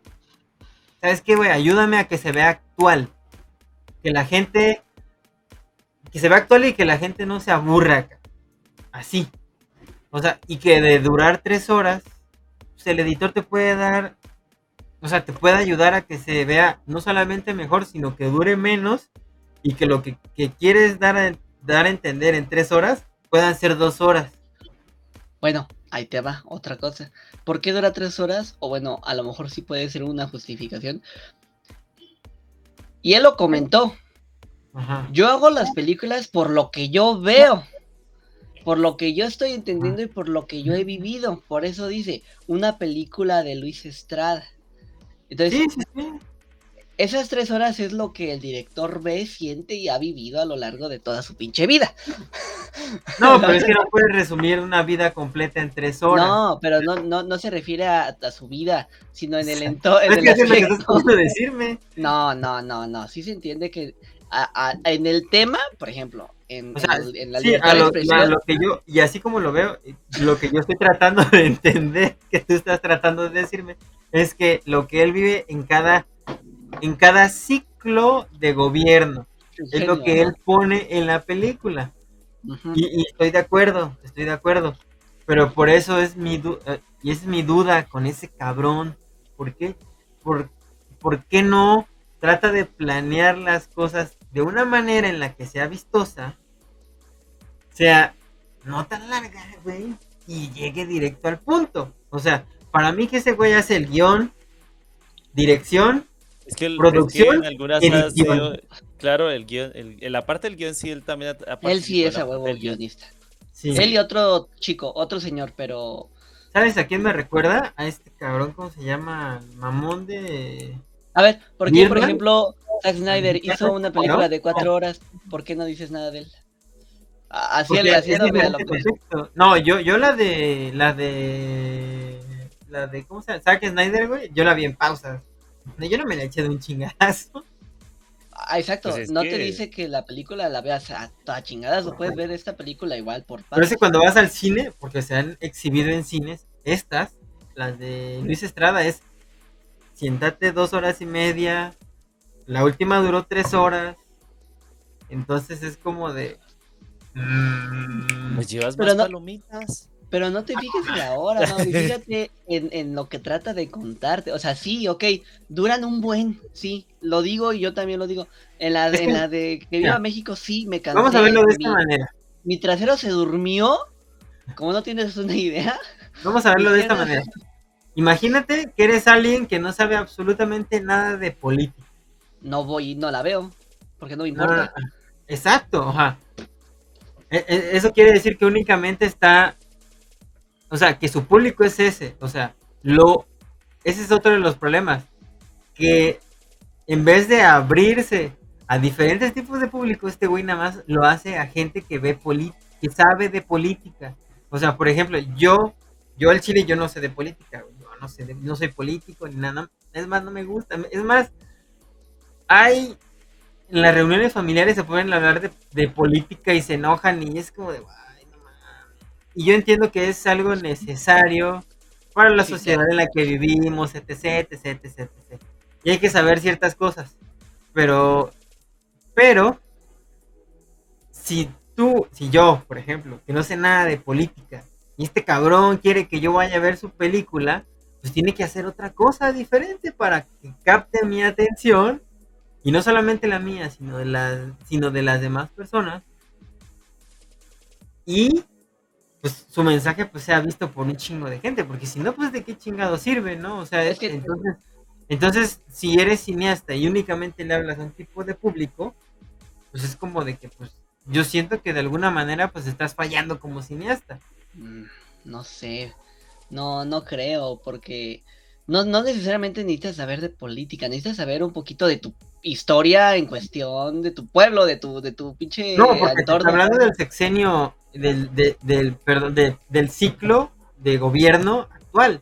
Es de lo, Lo que viviste, hablando. lo has vivido, ¿no? Sabes No. qué pasó. Conoces Pero es que si no ves avión, las ¿no? noticias, por ejemplo, yo no soy, yo soy alguien que yo no veo noticias. Yo, yo al Chile, yo no prendo la tele para ver noticias. Yo veo, es más, güey. A mí me pasan una noticia en, en redes sociales y yo le pucho en donde está la, la Pues mal X. hecho, te tienes que Le pucho, le contextualizar. pucho, güey, y yo Mal hecho. qué chingada de mi vida. No, Pues mal hecho, porque Cuando te yo- tienes que no, no, no, no, no. contextualizar de tu no, entorno. no, no, no, no, no, no, no, no, no, y te voy a decir por ¿Qué qué. tal la noticia sea que van a quitar el agua en tu barrio? No, lo quita. No, no me, me vale verga. A ver, No, ¿qué hizo no, no. No me importa, tengo un A ver, ¿qué hizo Activision? Me vale el agua que, que ya no tengo. A ver, Activision, ¿qué hizo? No, porque cuando necesito saber algo, yo no, yo no como tal, no lo busco en redes sociales. O sea, ya lo que hago es, lo que hago es, hey Google Home, cállate Google Home, no, te habla de ti ahorita. Es lo que, lo que le digo es, dime las noticias del día. Y es lo que hace, ¿no? Y escucho los títulos, pasó esto, pasó aquello, pasó lo otro. Ah, esta noticia me llama la atención, voy y la busco, ¿no? ¿no? No mames. ¿Qué tiene de malo? ¿Qué tiene de malo? ¿Así? ¿Qué tiene? No Ok. pasa nada. o sea que en la calle no oyes gente. Oye, ¿ya viste lo que pasó con el Ah, no, sí, o escucho a la gente, ¿no? O, o te tapan los oídos para. No, ese, ese, ese, No, que no no. Es que, de no, es que yo Sí, siento que señora, ahorita- hable de otro tema. No, es que yo siento que ahorita todos los medios televisivos, güey, están muy polarizados. Entonces, es que si no eres de un lado, eres Ah, del pero es otro. que eso no es novedad, eso pasa en todos también, o sea, aquí Eso también. siempre. Y es, y, y, y a lo que voy es, este, y a, y a lo que voy es, sí veo, o sea, como les comento, o sea, veo noticias, pero yo no me gusta escucharlas del reportero que ya hizo el resumen y que lo interpretó así, asá, y asá, y asá, ¿no? O que esto, que aquello, que el otro, por ejemplo, la otra vez, este, pues estaba leyendo, ¿no? De, pues, saliéndome del contexto del, podcast, estaba, estaba leyendo sobre la situación, ¿no? De, pues básicamente de, de la inflación en México, ¿no? Que pues, había mucho miedo, que bla, bla, bla, la madre y media, que porque iba a aumentar. Y ya me puse a investigar, pero no me puse a investigar de medios locales. Lo que hice, me, o sea, investigué en periódicos extranjeros cómo se veía el panorama desde afuera. No, Japoneses, sí, ajá, japoneses, ucranianos. ucranianos. extraterrestres, güey, extraterrestres. Para ver, eso es lo que yo hago, o sea, por general. En latín. Sí, en en latín. por esa No. parte te comprendo porque dando un contexto, desafortunadamente los medios de comunicación en México son vendidos, siguen siendo algunos. Nótese en años posteriores. Sí, no digas, no digas nombres, no digas nombres. no Ya, digas bueno, ¿qué tiene que malo que digamos? Ah, no, nomás no. Televisa, TV Azteca, etcétera, ¿no? Estos Ya. dos famosos televisi- televisiones mutear. mexicanas. Ah, pues muteame, pues total. Mire, yo les voy a decir una cosa. Voy a, voy a, decir una cosa con respecto a la película, pero voy a ser breve para que podamos pasar a la otra. Sí, ya, ya, porque es el, no, Yo opino lo siguiente, el hecho de que no sea un documental, primero, e, esa, bueno, primero, el hecho de que no sea un documental, y lo, y lo veo así porque conozco algo un poco también de la situación de México, que se parece mucho a la de Colombia, y es que tengo entendido que la, eh, muchos periodistas, eh, eh, digamos que se les ha vulnerado sus derechos y como que es como una profesión de riesgo, o sea, tengo entendido que México es una profesión de riesgo, especialmente cuando tratas de mm, documentar situaciones relacionadas con el narco, con el crimen organizado y adiosito. Entonces, creo que esa primera parte, si tú quisieras documentar algo como lo que pasa en el infierno, que creo es que, es como el ah, tema más, más complejo. Mm, algo, si me pues, permites comentar. Te, vas a arriesgar. Ahorita que tú comentabas, eh, bueno, eh, tengo una maestra que es de reportera, no voy a decir su nombre por respeto, mm, pero sí ha comentado que sí hay ocasiones donde sí la han llegado a amenazar a ella y a su equipo por lo mismo, ¿no? O sea, no digas esto y vamos ahorita y con esto, si se puede, vamos a la siguiente película por los medios de comunicación. Eh, ella sí ha llegado, ha llegado, a decirnos, así nos ha llegado a mandar mensajes, amenazas de que tuvieran cuidado, o sea, todo ese pedo. O sea, sí. sí. así es, desafortunadamente. Normal. Ese es el primer punto que quiero tocar. Entonces, digamos, Aparte, otra cosa, segundo punto, en un documental, por lo general la visión que tiene el público de un documental es como un abordaje más serio, más científico, más... Sé acartonado, pero llamémoslo que tiene como una secuencia, una serie de preguntas, una serie, llamémoslo, de invitados o de profesionales en el tema que hablan y muchas veces también obviamente se van a entrevistar, si es posible, obviamente, y vuelvo y digo, porque la, periodismo es una profesión de riesgo, pero si, si es posible, se van a ir a preguntar incluso personas involucradas en ello, ya sea como víctimas, como victimarios o relacionados de alguna otra forma, ¿cierto? Claro, claro. En este caso, uno siempre se imagina un documental como un, un producto más serio en ese sentido, ¿cierto? Y mucha gente, y lo digo porque conozco gente que no le gustan los documentales, o sea, realmente dicen, los documentales no son lo mío. Entonces, y digo yo acá, la estrategia que he visto de Luis Estrada, por lo menos en las cuatro películas que he visto, bueno, tres y media, porque no he terminado la otra, es que eh, él transforma lo que podría ser, llamémoslo un documental, en una sátira, lo transforma en una sátira una sátira, no digo que necesariamente política, porque no es en verdad solamente política. Por ejemplo, el infierno, el infierno da a entender que a, raíz de un problema como lo es la corrupción, que viene de, los estratos políticos, se genera todo esto relacionado con el crimen organizado, pero en verdad el infierno, por ejemplo, no es un tema, o sea, realmente sociopolítico, ¿no? No, exacto, es más sociopolítico pero no es netamente político. O sea, la parte política ni siquiera se toca totalmente, pero abordan el problema social que tiene México, que es obviamente por el descuido del gobierno y de cómo se la, la, el narcotráfico, que es un problema que viene también de hace años en México, mantiene, mantiene su poder sobre muchos pueblos y zonas aisladas de México. La escena, bueno, hay una escena donde, perdón, habla este jefe de esta organización con el alcalde, ¿no? O sea, recuerda que yo te puse allí, cabrón. Recuerda que yo te di tu trabajo. O sea, ve desde qué punto es, ¿no? O sea, qué cabrón. Y así, sí, porque hace alusión a, reporteros, a, o sea, a personas que estuvieron en el poder en su momento. No dice nombres, pero la escena es tal cual como se dio a conocer en diferentes medios con videos similares. Entonces, esa es la de la dictadura perfecta. o sea, todo ese tipo, o sea, estoy de acuerdo en lo que dice Fide. Pues estoy de acuerdo. Eh, yo estoy en contra de este cabrón nada más por su Ay, no, pero no más por la hora. Oye, ahora voy al tercer punto, Mauri. no, por su dirección.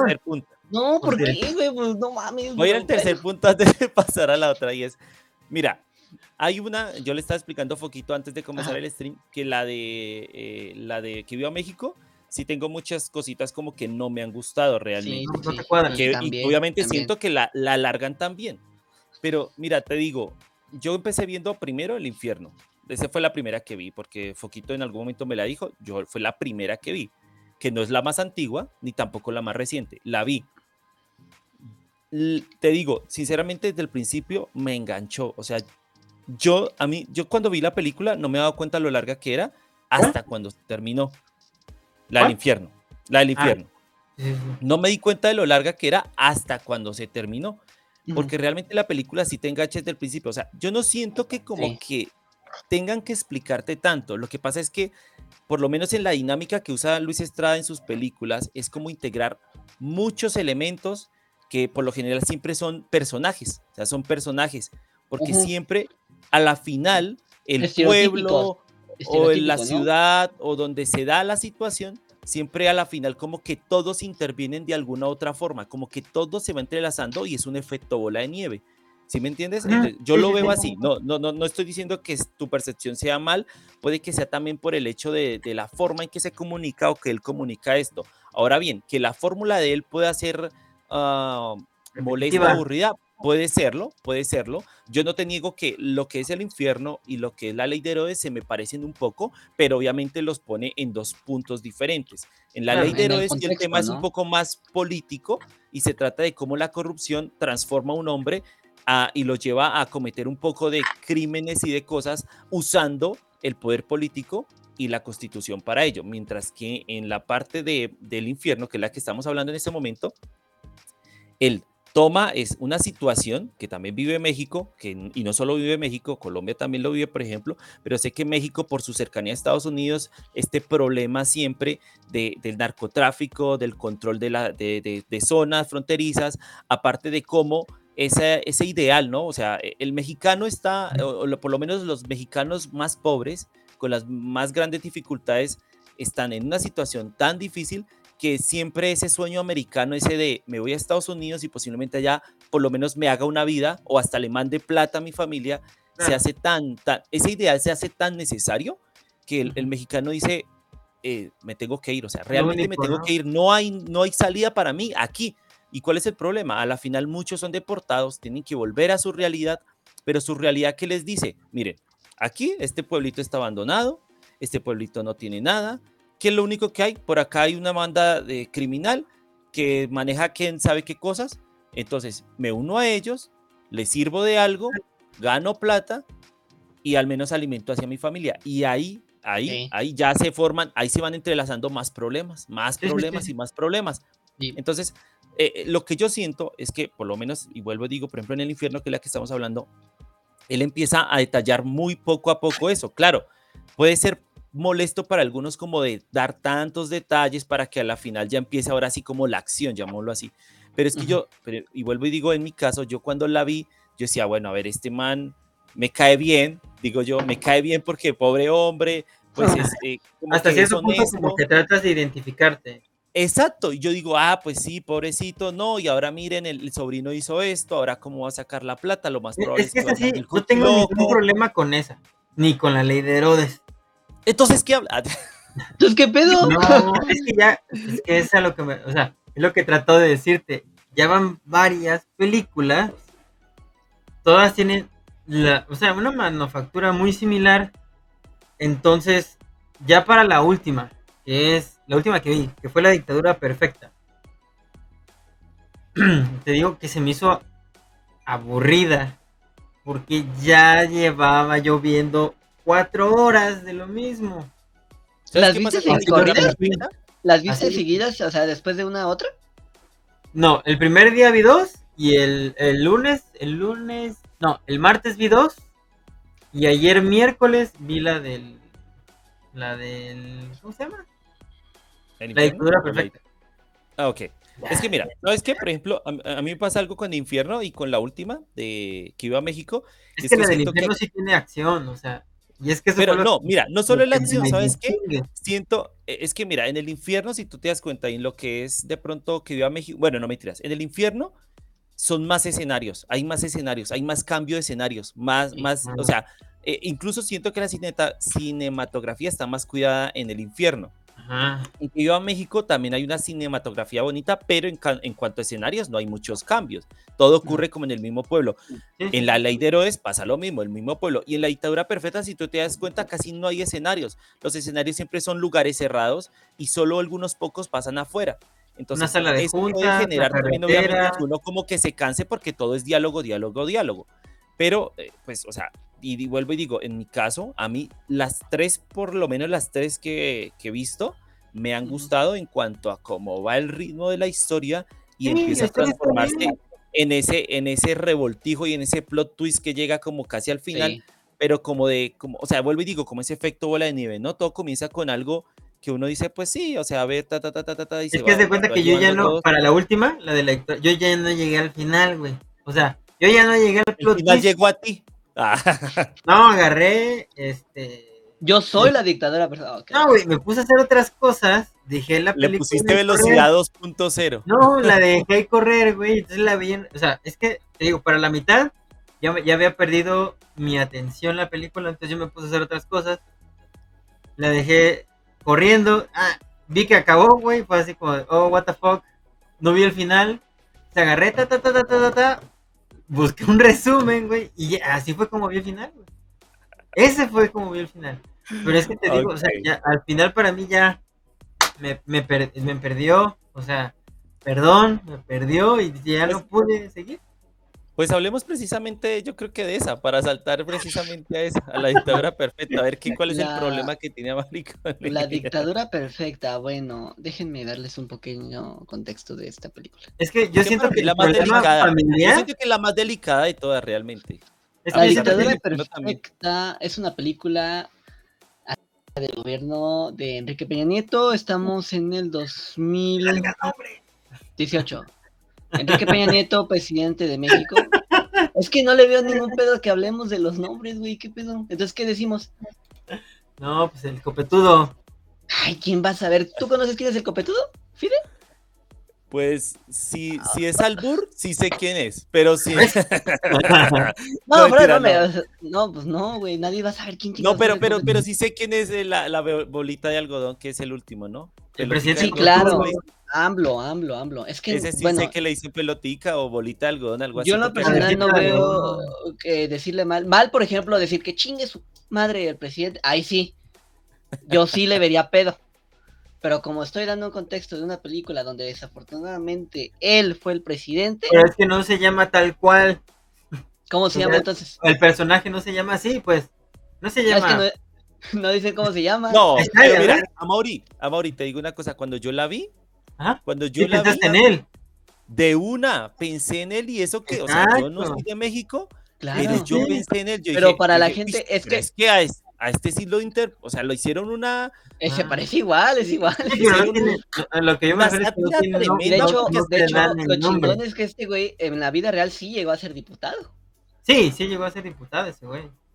El actor, O el sea, actor, el actor, el Ese actor. actor llegó a ser parte de la política. Wow. Bueno, pero es que hay actores, hay varios actores que están incluidos en Carmen la aquí también en Salinas, Colombia. ¿conociste Hay actores, Carmen Salinas? humoristas que hacen parte de la política. Sí, sí, sí, es sí. como de pues, uno que Pues, pues, es ingeniero, pues, quiere ir de chef, ¿no? Pues, de momento, pues no, hay que tener preparación. entonces. Claro, ¿no? Pero también depende No, no, pero, hay algunos que se han estudiado, o sea, Sí, ya sí, sea, Ah, no, sí, sí, ajá. hay unos que sí. Sí por- tienen digamos, son abogados, tienen, o sea, otra carrera aparte de ser actor, son abogados, conocen un poco más de las leyes. Pues ya sí, claro, como tú dices, si uno... pues, ¿Palito Ortega no era político? Es que sí, yo creo que político, Palito Ortega, que fue No sé qué cantante. No, ¿El- bueno, el tú no, pero sí, Palito Ortega llegó a ser parte presidente, creo, de Guatemala, creo. Eh, ya te digo, pero creo que sí. Ve, o sea. No, fue ex senador, pero estamos, es que Palito Ortega es argentino, ¿no? Eh, ajá. fue ex senador ¿Cómo a Guatemala? O sea, Sí, aparte perdón, de cantante, fue ex senador de Argentina, o sea, fue político argentino, o sea, era actor, cantante, compositor, director de cine y político argentino. Ujú. Para O que sea, vean, imagínate. para que vean. Va. Me imagino que sí tuvo una carrera acá. Bueno, entonces, la historia sucede en el gobierno. ¡Perdona, Mauri! Enrique Peña Nieto. Ya, digamos el, el gobierno anterior, más fácil. El Ajá. gobierno anterior, del 2012 Sí, en al ese- 2018. En ese ciclo de gobierno. Eh, sí. Donde se ve. No te enojes, poquito. No, no me enojo. Es que me hacen enojar. Me hacen enojar. No, este. Vamos a ver, vamos a verlo de esta manera. En ese entonces, en esa época, en ese entorno histórico, la televisión, no existía el TikTok, no existía las redes sociales todavía, no eran tan marcadas O sea, como Sí actual. existían, pero no eran tan masivas como ahora. Sí, sí, sí. Entonces estaba Televisa, que eh, también contexto histórico fue pues tanto la primera radiofusora, porque bueno, antes era radio, llegó a hacer televisión y pues llegó a mover a toda la masa mexicana, ¿no? Televisa, ¿ok? Entonces, se cuenta que en su candidatura, en su etapa de, candidato, Televisa fue quien eh, lo llegó a publicitar. O sea, siempre había spot de este güey en Televisa, en la televisión, vota por él, que la verga, etcétera, ¿no? Y es como llegó. Es por eso el presidente de la televisión, porque llegó gracias a los medios de comunicación. Y aquí vamos a hablar también de otro tema que a lo mejor... Uh, sí, sí, sí, tuve por agua. Este, vamos a hablar mucho también de lo que viene siendo las cajas chinas, ¿no? Que no solo inician en este sexenio, sino también inician este. Creo que han sido, o sea, suele ser una estrategia utilizada. Es una cortinilla de humo. Sí, es, o sea, es una estrategia muy común en los medios, tanto para figuras políticas grandes como para una figura política, llamémoslo local, ¿no? O sea, en una televisión local hasta se puede usar esa estrategia, o sea. Claro, claro. Aquí igual eh, tiene que ver mucho la libertad de expresión. Este, que aquí en Back to Play, pues no se nota. No. Ahorita que. Ahorita que no está el líder. ¿Cómo se te ocurre decir eso? ¿A poco no? No, de pronto son perspectivas, ¿no? que no se dejan dar. Pero bueno, entonces la dictadura perfecta habla más o menos de ese entorno. El nuevo PRI, eh, estamos hablando de que después de que este el PAN termina su sexenio, termina su sexenio con Felipe Calderón, el pueblo dice, va, está guapo, voy a votar por él. Y así fue, porque así nos pasó. Es carismático. Ajá, es que, o sea, como te lo presentan precisamente en la película, se creó toda una estrategia mediática de marketing, o sea, eh, precisamente en todos lados el tipo era, de hecho, hasta en el extranjero, porque me tocó leer este artículos del extranjero, que lo ponían a él precisamente como la salvación de México, eh, porque tenía ideas muy revolucionarias y la madre y media, la la la la la la la la la la pero era, todo eso fue producto de precisamente toda esta campaña de marketing y lo que se produjo entre pues esto estas televisoras, ¿no? Entonces, y esto es lo que te retratan a grandes rasgos aquí en esta película. Sí, Sí, sí, sí, y bueno, ese es el contexto histórico de eh, en sí la película, ¿no? Igual, ya sabemos, Luis Estrada quiere retratar lo, feo de este gobierno, ¿no? Lo, lo mal, lo culero que, sucedió.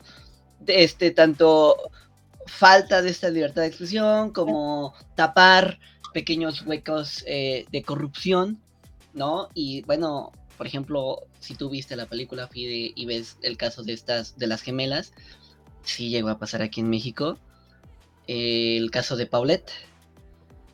Pero no eran gemelas, no eran gemelas. No, aquí no, aquí no, la vida real no era una gemela, era el caso de Paulette. Igual, eh, lo sucedido creo que tras el terremoto de 2017, el contexto es que había un preescolar y que supuestamente en ese preescolar pues había caído y había una niña atrapada, pero no era cierto.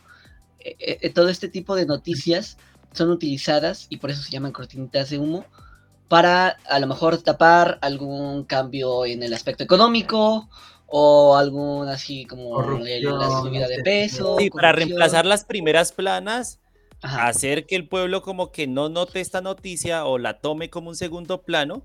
Y lo que es y convertir en mediático un tema que, aunque puede ser importante, eh, lo transforma en, en, una vaina ya más. Claro. Mm, y hasta hacen ver al presidente Oal que tuvo ese pedo como aquí en la película, como un salvador, como un salvador. Alguien que vaya y apoya a la gente, ¿no? Que pone la cara, ¿no? Que aparece, que está de primeras en, eh, ah, para ayudar al pueblo, ¿no? Sí. Yo, por ejemplo, a, mí en lo personal, por eso me gusta mucho esa película, porque yo como futuro comunicólogo, tengo que entender que eso siempre va a pasar. ¿no? O sea, como parte de que trabaja en los medios de comunicación, tanto como reportero, como periodista, como etcétera, etcétera, etcétera, así va a ser y así va a pasar, desafortunadamente. Así pasa actualmente. Así pasa. Por eso, por eso me gusta. Es algo que te vas a enfrentar, o sea, el, el tema que toca el- esta película es precisamente la parte de los medios, ¿no? Uno, uno dice, o- sea, por ejemplo, usted que ya Foquito me decía que actualmente en México, digamos que la censura no es igual que hace unos años, pero la Ujú. censura todavía está, o sea, existe, sí que esté por ahí oculta, claro, pero por ejemplo, decía Foquito, como futuro comunicólogo, un, un día estos a Foquito lo puede contratar una empresa, una, una, una, mm, eh, una radio, por ejemplo, una radio, pero te Dios aseguro que si el director de la radio o el dueño de dicha radio, privado o público, independientemente si sea privado o público, pero si este tiene cierta inclinación política, te aseguro que aunque Foquito quisiera contar una noticia importante, posiblemente siempre él va a tener que mostrar qué va a hablar, qué va a decir, cómo lo va a decir. Y el editor o la persona encargada de decirle, bueno, esto no va, esto sí va, le va a decir, pues esto no va.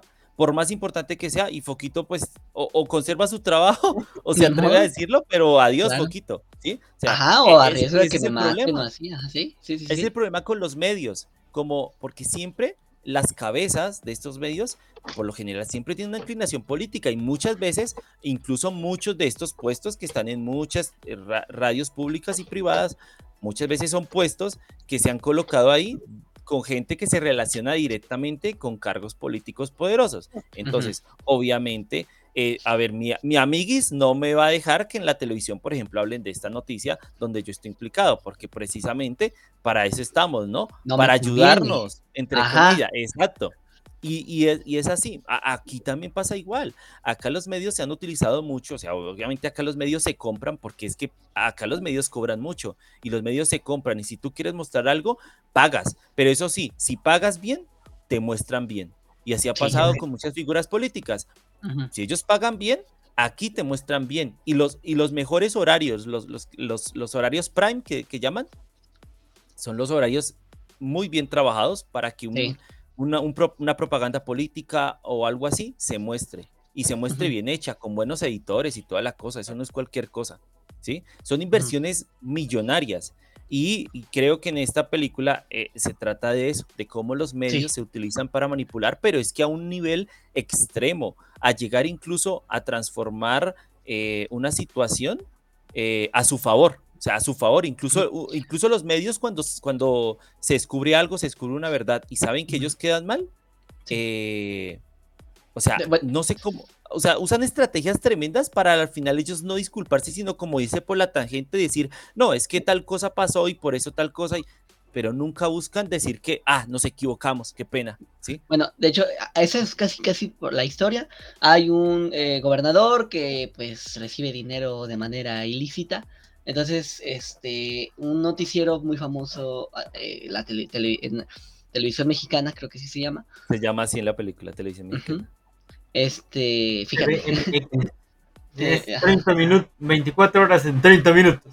Ya Ajá, sí, exacto. 24 horas en 30 minutos. Entonces, este, pues, ese, esa televisión muestra esta, esta escena de corrupción y este gobernador, eh, pues, intenta decir, verga, pues no voy a llegar a presidente porque pues ya me hicieron acá. Como que su tirada al principio no era llegar a presidente, sino que a raíz de lo que de lo que pasó y de lo que necesitaba que la televisora hiciera por él, él se dio cuenta de que si él pagaba lo suficiente, eh, no, porque si hay una escena donde dice, ¿cómo vamos a llegar a la grande si estos güeyes no me dejan? Sí, pero eso ya fue después de No, es que Mm, inicia la película incluso mostrando ese escándalo y es cuando él dice eso, se dirige a la televisora y les, les lleva el, el baúl ese lleno de billetes. Sí. Y que el de la televisora se hace el que, no, aquí no. Ah, una Si donación. que- sí, una donación. y se lo chinga porque pues, es como, ah, míralo, qué, qué chingón y qué amable es este güey. Ajá. Sí. Es lo que pasó. Y en sí, pues sí, la película, pues sí, trata de criticar temas eh, que sí sucedieron, eh, por ejemplo, de Polet, algunos casos de corrupción por algunos gobernadores, mm, algunas eh, cortinillas de humo. De hecho, eh, eh, en la escena ya casi final por ahí, este gobernador le pide a uno que trabaja en la televisora que si le permite, por así decirlo, salir con su novia. Sí, Porque al, no- al- al editor en jefe. Ajá, porque Ah, en, en- productor, en- perdón. en un spot sale este güey con la, con la, con su novia, ¿no? Por decirlo. Y es lo que pasó. La televisión le hizo a, a hacer o casarse con una actriz de, teleno- de telenovela La Gaviota, a Peña Nieto, para tener a su primera dama y así poder ser presidente. Así tal cual, así pasó. Igual con una actriz, con una, con una eh, modelo, así, así lo mismo, o sea, sí cuentan algunas cosas que sí pasaron, pero con otro güey, porque el presidente ahí es, es, pero, ajá, Sí.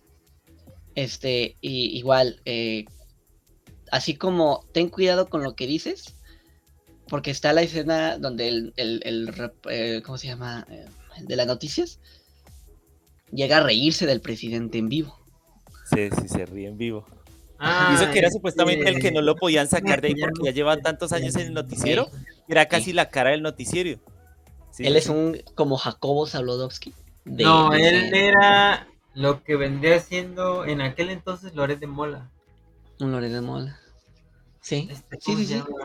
O, o- o representación de todos José los... Pérez Harris, una madre así creo que se llama. No era Sí. este... Harris, apellido al final. López Origa, ¿no? ¿Qué? No. Ló- López Origa. Porque No, también... Es que, bueno, yo, yo siento que es una representación de todos ellos, ¿no? Así como... Ajá, como, el- lo, como el, este compa o el que estaba en TV Azteca o así. O sea, ya Sí, estos, que estos ya llevan varios años en el medio y que aparte la gente deposita mucho la confianza como en creer lo que él dice. O sea, si él dice es porque esa noticia es Sí. verdad. Ajá, Sí, sí, sí, sí. sí. Se ríe y lo cambian, ¿no? Ajá. Y lo- Y, y- y lo que pasa con esta película es que sí tuvo más crítica y más regaño por parte del gobierno porque algo que llegué a ver en un video de Luis Estrada es que sí puedes hablar de del gobierno en sí, puedes hablar del narcotráfico, puedes hablar de la pobreza, pero de los medios de comunicación no te metas. porque precisamente son el cuarto poder, dicen por ahí. Ajá, sí. Sí, sí, sí. Desafortunadamente. ¿Y por qué chingado no te gustó, pues, entonces? ¿Ah? Te digo que ya se me hizo muy larga. la es que si le pones pausa y te vas y vuelves y pausa y te vas, Es que pues una sí. película no se debe de ver así. no mames, Star Wars dura dos horas y no dices nada de eso. Es que es diferente. Es que es lo que yo trato de hacer. Es interés, Es es, diferente. es- es- es interés. A ti te gusta Star es que No es yo- interés. Es que no es interés. O sea, es que una película tiene que ser. O sea, tiene que captar la atención del espectador. De entrada, ¿no? Y debe de mantenerla en todo momento. Y hay pro- y lo que pasa con este tipo de películas, con este director, es que él, cuando algo no te lo puede explicar con imágenes, imágenes o secuencias dentro de la película, lo que hace él es te lo cuenta. Pone al actor junto con otro actor o solo a explicarte qué es lo que está pasando dentro de la película. Sí, y te lo explica con tal lujo de detalle para que tú lo entiendas y estoy de acuerdo en que se eso lo hace para o sea, porque hay gente que le gusta así, ¿no? O sea, hay gente que le gusta así, que le expliquen todo así y, y a lujo de detalle, ¿no? Y, y por lo general, así como yo lo veo, eh, va enfocado a un tipo de audiencia. No solamente audiencia que le gusta la política, sino audiencia de cierta edad a cierta edad. Entonces, es necesario a veces explicar más de lo necesario cuando tu audiencia pues ya llega a cierto a cierta edad.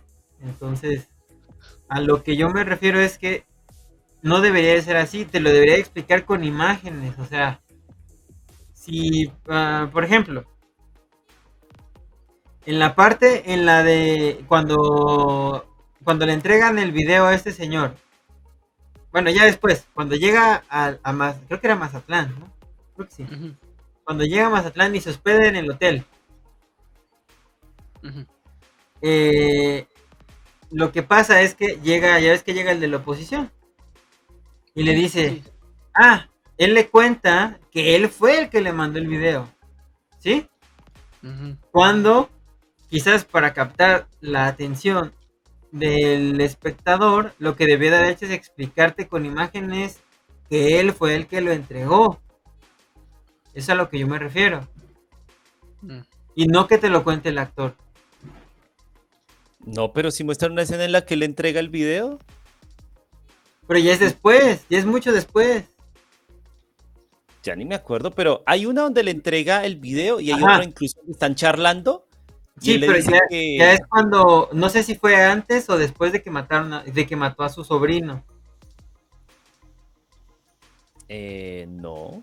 No, No, cuando, ya, cuando ya lo contexto mata de es que- porque ya supo que, Ajá, Pero- por eso. pero- lo estaba fue en ese momento en el que le dicen a él. Ahí es donde le dicen que fue quien, él quien ajá, lo entregó, que, es, que lo Pero traiciona. ya anteriormente ya te habían dicho que ya lo habían entregado, o sea, que ya, que este señor, el, de- el Mesías, él fue el que entregó el video y él te lo dijo. O sea, cuando pudieron haber hecho, se pudo haber ahorrado la escena que seguía, ¿me explico? Junto con este desmadre que hizo ahorita, que hizo en ese momento, ¿no? O sea, es que yo siento que pudo haber simplificado las cosas y hacerlo más corto, cabrón. O sea, y, y es, y, y es que es. Que como y- que solo llegara, lo matara y adiós, y ya. Nah, pues, nah, nah, nah, nah, tampoco, Pues sí, es como tampoco. lo nos estás entendiendo, o sea, dices que es más aburrida porque no hay disparos. Bueno, No me, no me refiero a eso. ah, adiós. No me refiero únicamente a eso. Ese, o sea, o sea, el punto principal es ese, ¿no? Que este compa te lo explica con palabras y no con hechos. Entonces, yo siento que pudo haberlo hecho pues, más dinámico. Es eso, nada más. O sea, nada más eso. Pudo haberlo hecho el más dinámico y quizás, o sea, captar más la atención de la, del espectador. O sea, pues, Como es- una es- persecución o algo, no sé. no, no, no, tan así, porque no estamos hablando de Al James estilo Bond. este Rápido y Furioso, ¿no? Va en el auto y Pero- la, la- la-. ¡Corre! No, Y dice, ¡arriba el PRI! Y explota la verga. Pues es que sí, güey. No, no, porque hay películas que no necesitan de acción y aún así te mantienen. Es que quieres. Pero esas películas son para adultos, Amaury. Ah, Ajá, o sea, claramente esta No. película claro, da el contexto de que esta película sí la puedes ver con la familia, sí puedes, si quieres, Sí se puede. pero claramente no es para niños. Sí, hay escenas de sexo como en muchas películas más, como las taquilleras de Hollywood también. Pues hay ves, escenas de en la ley de Herodes ves, ves nalga. Ay, güey. Dice, como en Ves otras nachas. películas Sí, ajá, pero no lo hace con, no lo hace con morbo, o sea, no, no lleva ese, ese, ese, ese contexto. Pero te digo, o sea, a mí, simplemente a mí, es, es que es, es como lo que ustedes dicen, es un universo, ¿no? Y, y es que siempre es, es como Marvel, güey, ya llega un punto en el que te cansas. Güey, pero bueno, sí, está bien. Eso. Y- Yo y creo que pasemos a la otra, porque si no, aquí también nos vamos a alargar. no. De tanto explicarle a la gente. De tanto estarle explicando a la gente que por qué no me gustó. No, Ok. pues está bien. Oh, Este, oh, chingada, ¿ya ves? Ya no vuelvo a decir nada. Ya hagan sus pinches programas de lo que quieran. ¡Que viva México! Se estrena dale, en 2023. No, la vi, vela, vela. O sea, di, di tu punto, dinos, dinos, cuéntanos. Eh, sí, concuerdo con lo que dice Fide. Sí, dura tres horas. Sí, es un poquito larga. Sí, es muy. Eh, ut- utilizo una palabra que no me acuerdo. Que, que ¿Tediosa? No, no, no, no. Que cada personaje. No, que cada personaje es muy. mm, Ay, dijiste una palabra, Fide, ayúdame. ¿Estereotipado? Estereotipo, ajá, sí. De hecho, así es la promoción. Usan como una lotería. El borracho, el, el, el Ah, padre, ya, ya eh, tal, el, el, este, el, este. O sea, sí Creo que es la este es intención. Netflix, ¿no? Eso sí está en Netflix. Creo que Sí, yo, también yo- en Netflix. eh, tiene la intención de ser, porque, como te digo, sí critican a AMLO, a Andrés Manuel López Obrador, pero critican también al pueblo, ¿sabes? Porque aparte de que el gobierno eh, eh, ha polarizado a la sociedad, y, no, y creo que por parte mía nos consta, de la oposición, los fifís, los acá, que no sé qué tanto, etcétera, etcétera. O sea, hace una polarización total que el mismo pueblo se hace enemigo de, sí mismo, pues. En vez de estar juntos, en vez de estar unidos, ay, es que los pinches fifís y conservadores. O sea, es clickbaitero, pues, es a lo que te refieres, en mm, términos actuales. No, no, no, no, no clickbaitero, porque clickbait eh, sería como, como, ¿qué sería clickbait? es básicamente como una trampa, como una trampa de atracción, pero que no es lo que te está mostrando. No es lo que verdaderamente te pretende mostrar. O sea, ¿es eso que lo que está haciendo? ¿Sí? ¿Seguro? Sí. Es o sea, no sé. Divide y polariza a la gente contando. Contando. A lo mejor sí es verdad lo que dice, pero no, no puedes hacer eso. ¿Sabes? Por ejemplo, yo veo las redes sociales de, de Morena, que es el partido, y sí llega mucho a, sí, claro, a tirar. Divide, o sea, lo que hace es divide. Dividir, dividir y acá, ¿no? Entonces, yo creo que esa parte que, que, comentas que a lo mejor cada personaje pues sí se identifica es porque es cierto, si hay, si hay personas que son así, que es, o sea, que son, como lo cuenta la familia, egoístas, por así decirlo, que solo ven el, el, el yo y nada más yo. Como en casi todos los miembros de la familia. ¿Sí me explico? Sí. Ese es mi punto de vista. Yo creo que pasa en varias familias. O sea, es algo hasta cierto punto pues, normal. Sí. sí, sí, sí. Y sí, te digo. Bueno, eh, no es normal, sino que se repite mucho. Desafortunadamente sí es eh, como mm, ya lo vemos muy seguido, ¿no? Pero a lo que quiero llegar es que eh, esta película yo sí tenía como, chale, ¿qué va a pasar, no? Cuando se estaba eh, eh, em, alzando la voz de que va a haber una publicidad, ajá, publicitando. Este director es muy pro AMLO. Es, es partidista de Morena. También su actor, también Alcázar. Entonces, yo, como mucha gente, tenía miedo de decir, verga, no vaya a ser una película que apruebe el gobierno, ¿no? Ah, que, vaya a, apoyar ahora sí, ¿no? Y, la verdad, la vi y no lo sentí así. No es una película pro AMLO. Sí le cuenta algunas verdades, algunas pendejadas que ha hecho. Porque él mismo comenta el gobierno, porque bueno, en todas las películas el gobierno sí lo llegó a apoyar. Pero en esta ocasión no. ¿Sabes? En esta ocasión el gobierno dijo, no, vas y chingas acá. Y a ver cómo le haces. ¿Sabes? Eso es lo que yo, yo veo de la película.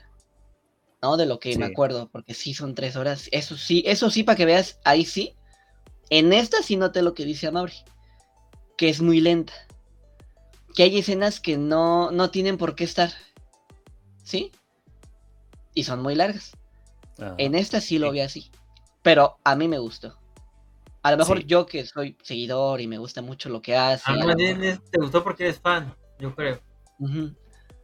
Es lo que yo veo. Sí. En general. Sí. Yo, yo, por ejemplo, le explicaba a Foquito que es como de las que menos me ha gustado, de las cuatro que he visto. Bueno, claro, está aquí voy en la mitad, pero también pasa que considero que algunas cosas eh, algunas escenas han sido innecesarias. Y siento que de las cuatro películas que he visto es como la que donde el humor... ¿Ah, ¿Ya la viste? Pasa, voy en la mitad. Ah, pasa de ser satírico y algunas veces pasa a ser un humor ya forzado, que no pasa en las otras películas, donde el humor se da por las situaciones, es más situacional, o sea, es más... Es gracioso porque es cierto. Eh, sí, es gracioso porque es cierto, exacto, pero acá se fuerzan algunos o sea, es como tendenciosa. Que no, que, considero que, que, incluso no son como del estilo del director y de pronto él quiso como irse a, de pronto hacer un poco más moderno y de pronto resultó dañándolo acá, ¿sí? Por ejemplo, bueno, a ver, hay una escena, vuelvo y digo, la he visto hasta la mitad, donde uno de los actores básicamente se van a tomar una foto y se tira un gas, o sea, se tira un pedo. Y decía, pero, o sea, pues, o sea, No, porque, o sea, no, no, Ajá, o sea, de, de pronto, de pronto él quería mostrar como que sí, que son como ignorantes, como que esta familia es un poco irrespetuosa, que les da igual que, que venga la esposa del- de, este hombre y que de pronto esa escena daba como para entender eso, pero siento que era innecesaria, ¿sí? Em, también, bueno, hay como una escena así como de sexo, creo también, que pues yo no la considero como tan necesaria, pero en cuanto, y bueno, vuelvo y digo, con el humor siento que Esa fue una de mis favoritas, ¿eh? Eso sí lo debo decir. ¿La escena? Sí. La- Ok. Ok, ok, listo. Entonces, de pronto por la vista, pero de Sí. resto, pues no sé. Entonces, ahí voy al punto en que la película, de todas formas, aquí el, el- el tema siento que se toca es que el pueblo de la esperanza es como una Sí. representación de un micro México. Cada uno de los personajes de ahí representa como un problema de los actuales tantos problemas que tiene México, ¿sí? Claro. Entonces, em, entonces tenemos, por ejemplo, una familia que tiene extensiones de tierra, pero no se están aprovechando, ¿sí? Para nada bueno. O sea, las tiene, no las aprovecha, no se transforman. Dependen de un sistema de bienestar que es como muy raro, no sé cómo funciona, pero dependen de un sistema de bienestar, a pesar de tener, bueno, llamémoslo así como el espacio para ya sea criar ganado, sembrar o eso, pero que ellos no ven más allá de lo que se supone que no pueden hacer. Que de hecho, eso que Eh, dices de bienestar, sí hay una beca que se llama así. O sea, ¿Sí? sí, el eh, AMLO sí llegó a como a el, eh, no sé qué es, pero el Banco del Bienestar y toda esa madre. Así, sí, y de hecho ahí te lo cuentan.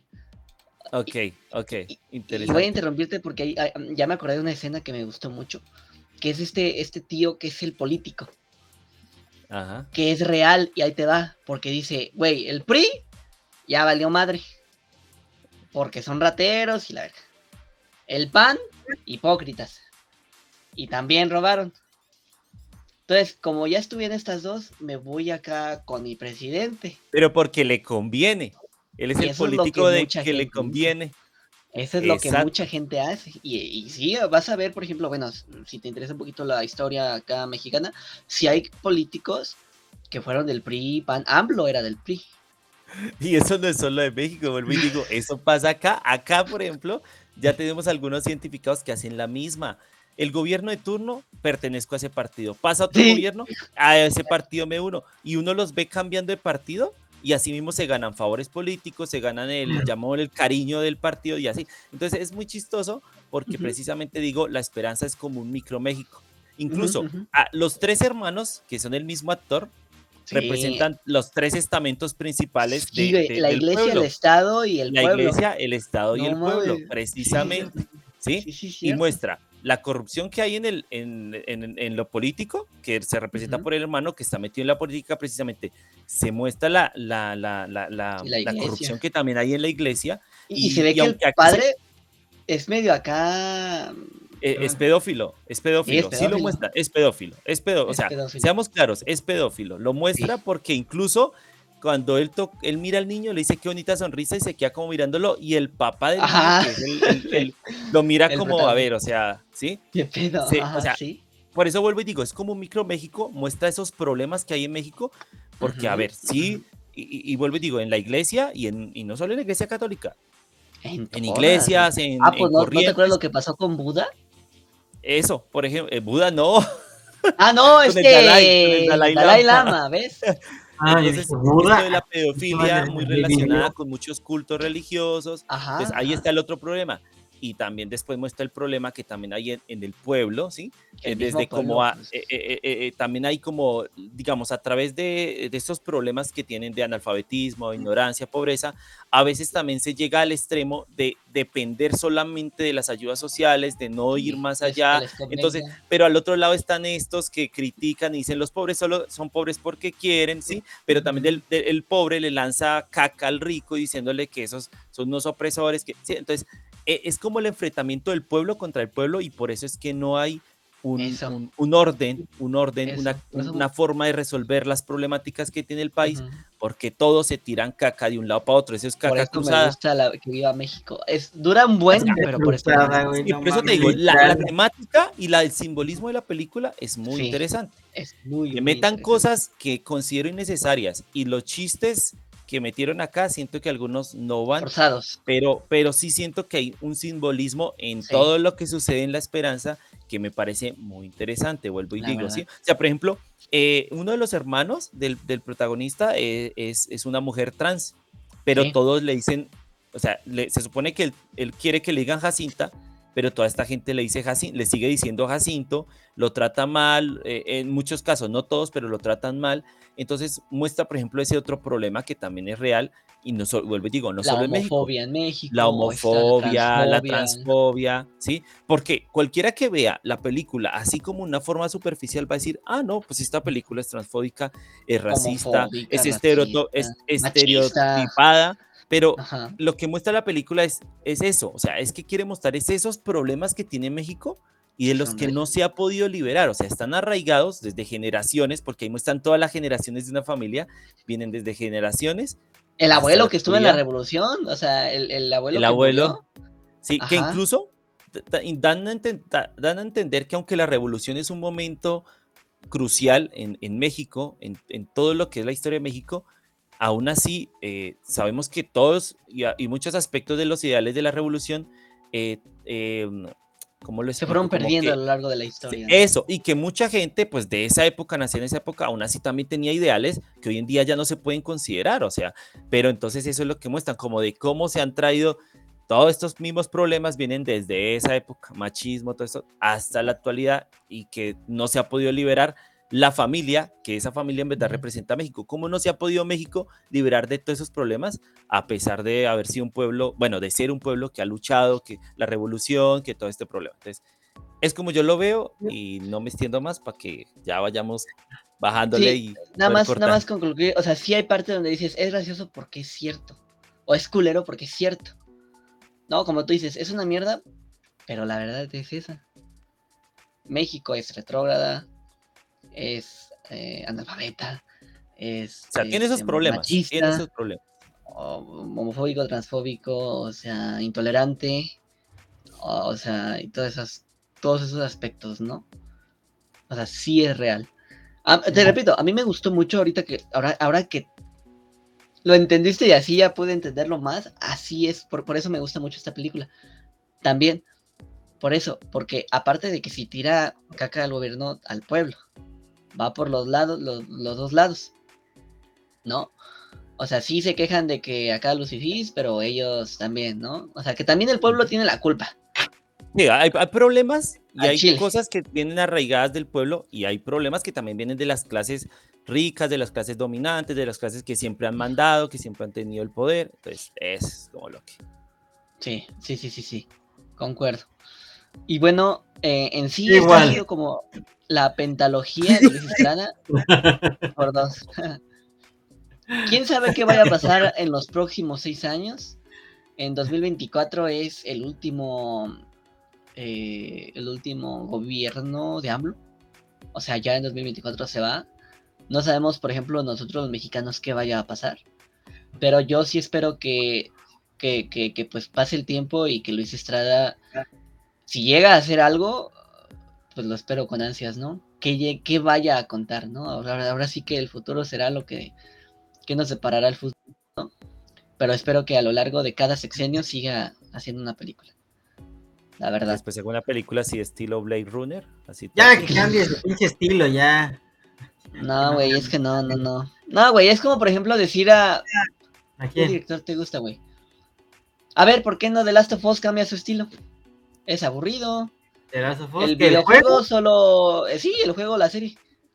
No, es O que sea- mira, hay, o sea, hay fórmulas que de pronto para algunos funcionan. Miren, o ustedes tienen, a, a, por ejemplo, históricamente, eh, a, a mí me gustan las películas de Cantinflas, pero si uno Ujú. se da cuenta, casi todas, no digo que todas en general, pero casi todas las películas de Cantinflas siempre es como la historia de un hombre humilde que de alguna u otra forma se ve envuelto en algo, o sea, se ve envuelto en algo y resulta ejerciendo alguna profesión X porque se vio envuelto en eso.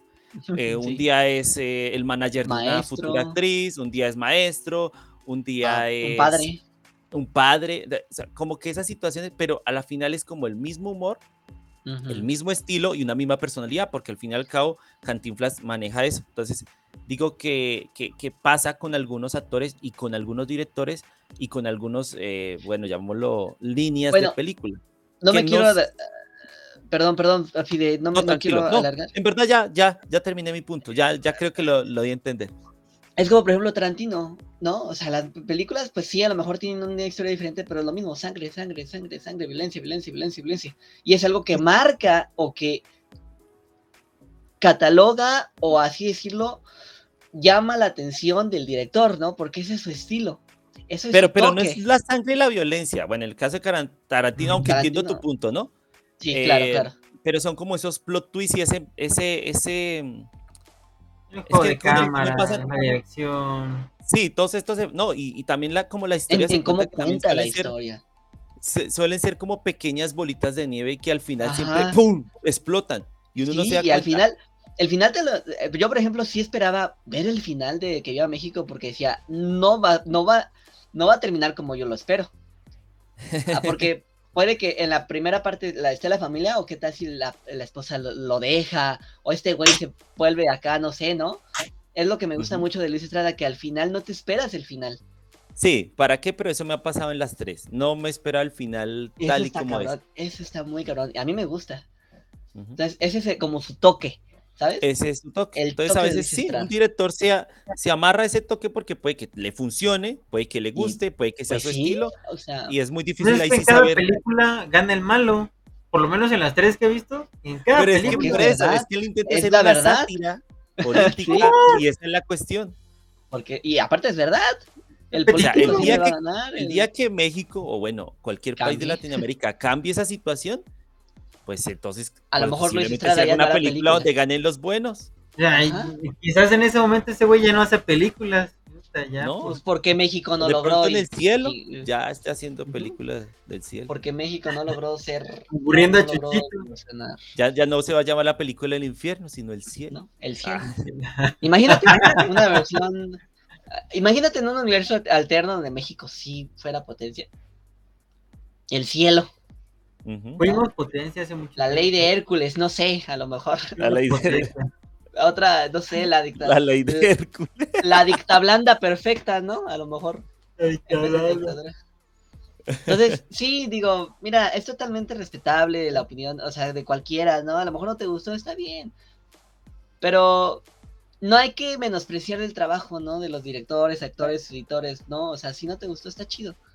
A mí sí, a mí me gustó cómo trabaja, cómo, cómo mueve, pero pues no hay que menospreciarlos, ¿no? Digo, si ese es su punto de vista, pues chido, ¿no? O sea, ¿Te escuché mo- Ah, ¿sí güey. que le está tirando mierda cada rato. No, pues Sí. de crítico. es que esto no es por ti, Mauri. Esto no es por ti. No es por Pero ti, no es preci- pero no hay de críticos, hay de críticos a críticos, mijo. Sí, puedes No, hablar la neta, no comulgo con su tipo de dirección ni sus películas, ya. Es mi, es mi opinión, ya. No, sí. No, Respeto sí, las claro. tuyas. Las de ustedes. no. No, no, todo, todo aquí se No, respeta y de eso no. se trata. Esto es un ambiente de paz, amor y serenidad. Eso Es más, vamos a podcast-. Eso sí, en el próximo podcast de... Es más, despídense de Pelea con cuchillos a muerte. Lo que sí debemos de decir, y sí, yo creo que en este, en este programa quiero aclarar lo que estamos en vivo, hay que tener más libertad de expresión, no, no decir pendejada por decirla, sino no tener miedo de decir nombres, e- eventos que sucedieron o pedos que pasan, porque pues la neta, ¿para qué estamos aquí en vivo? ¿Para qué nos informamos? Si bueno, no eso es algo que te tengo que decir fuera del aire, no te apures. O sea, No, te claro, sí, no, no, sí, sí, sí. Pero creo yo que a lo mejor el programa sería distinto sin tener ese miedo de decir o no decir, Es porque que no no es estamos miedo. haciendo nada malo. No es que no es miedo. Entonces, No es eso. Por eso te estoy diciendo. O sea, es ¿Es? aparte. Es aparte, No te preocupes. pero bueno. Ya, si ya no me ven en el próximo, bueno,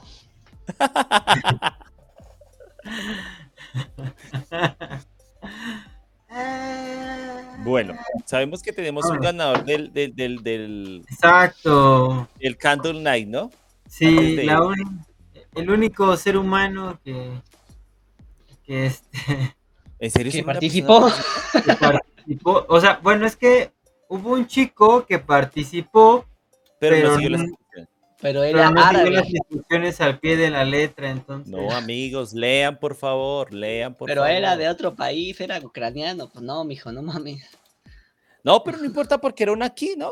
No importa si era de Ucrania Sí, o, o la solo funcionaba para México. No, No, no, no, no, no. Es el mundial, yo creo, ¿no?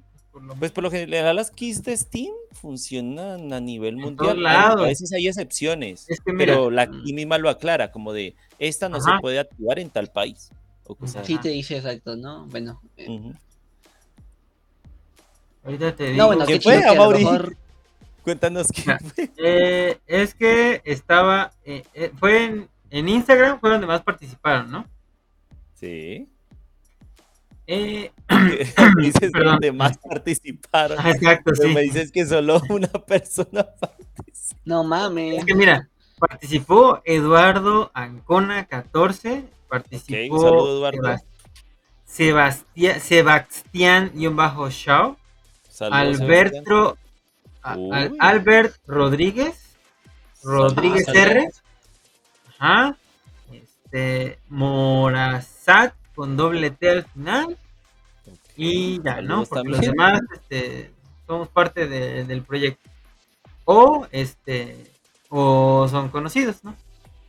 Em, entonces, pero el único que, que puso a las dos personas etiquetadas fue Eduardo Ancona Rivera.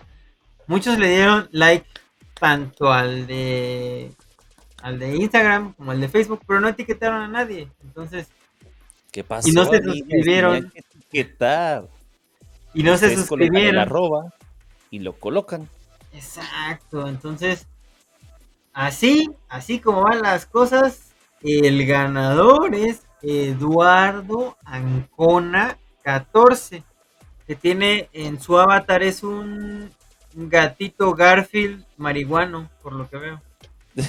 Ok, ¿y cómo puede Eduardo reclamar su gran premio de Candle? Ah, que nos mande un mensajito, ¿Y, y si él no, y si él de ¿En pronto no privado? nos ve?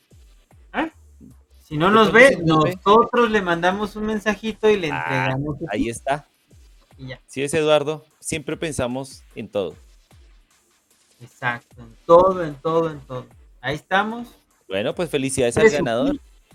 Suki, ahí tenga joven, felicidades al buen, ay güey, Para que se Eduardo. divierta. Sí, para que se divierta, así como el Fidel está haciendo, que se nota que se está divirtiendo. Me divierto con dolores de cabeza, pero me divierto. Ya nada más veo al Fide aquí, pasa una otra vez, se muere y otra vez, se muere. y Ayer me, co- vez. me agarré la cabeza yo de desesperación en, un, en uno de esos puzzles y decía, pero ¿qué me está pasando? Ay, yo dije, pobre Fide, diantres. Que, que, que, que una chela le mando, le mando un tequilita. Ah, no, porque ya está muy caro el tequila.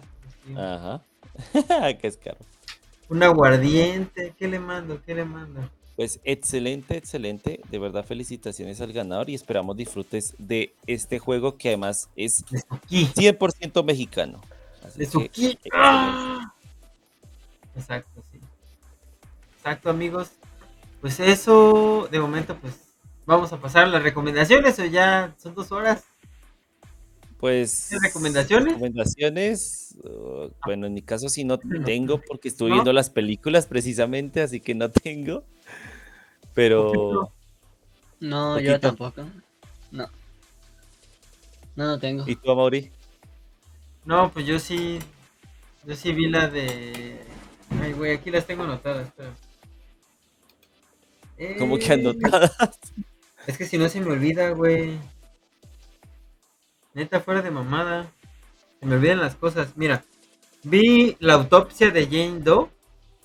Esa está en HBO Max. Sí. Este trata sobre una sobre un cadáver de una chava que llega precisamente a, una morgue y empiezan a suceder cosas sobrenaturales que pues no se pueden explicar de una manera este, científica posible, ¿no? Y la neta está muy chida el cómo se van desarrollando, este, el cómo te te mantiene a la expectativa porque no sabes qué es lo que está pasando realmente, ¿no? No sabes por qué esta persona, bueno, este cuerpo, a partir de que este cuerpo llegó a esa morgue, todo, ese, todo eso sucedió. Sí, Sí. como de cómo, cómo es que lo que está pasando tiene que ver algo como con el cuerpo que acaba de llegar, ¿sí? Exacto, ajá, de eso trata. Este, y la neta está muy chida, sale, en el reparto sale Brian Cox, que es actor de, ay, güey, ¿de dónde? De, de Succession, que es una serie que yo también ya recomendé antes. A la que ya nos ha recomendado, sí. Esa garantía, este güey es garantía de que no, no les va a decepcionar. Está en HBO Max. Ok.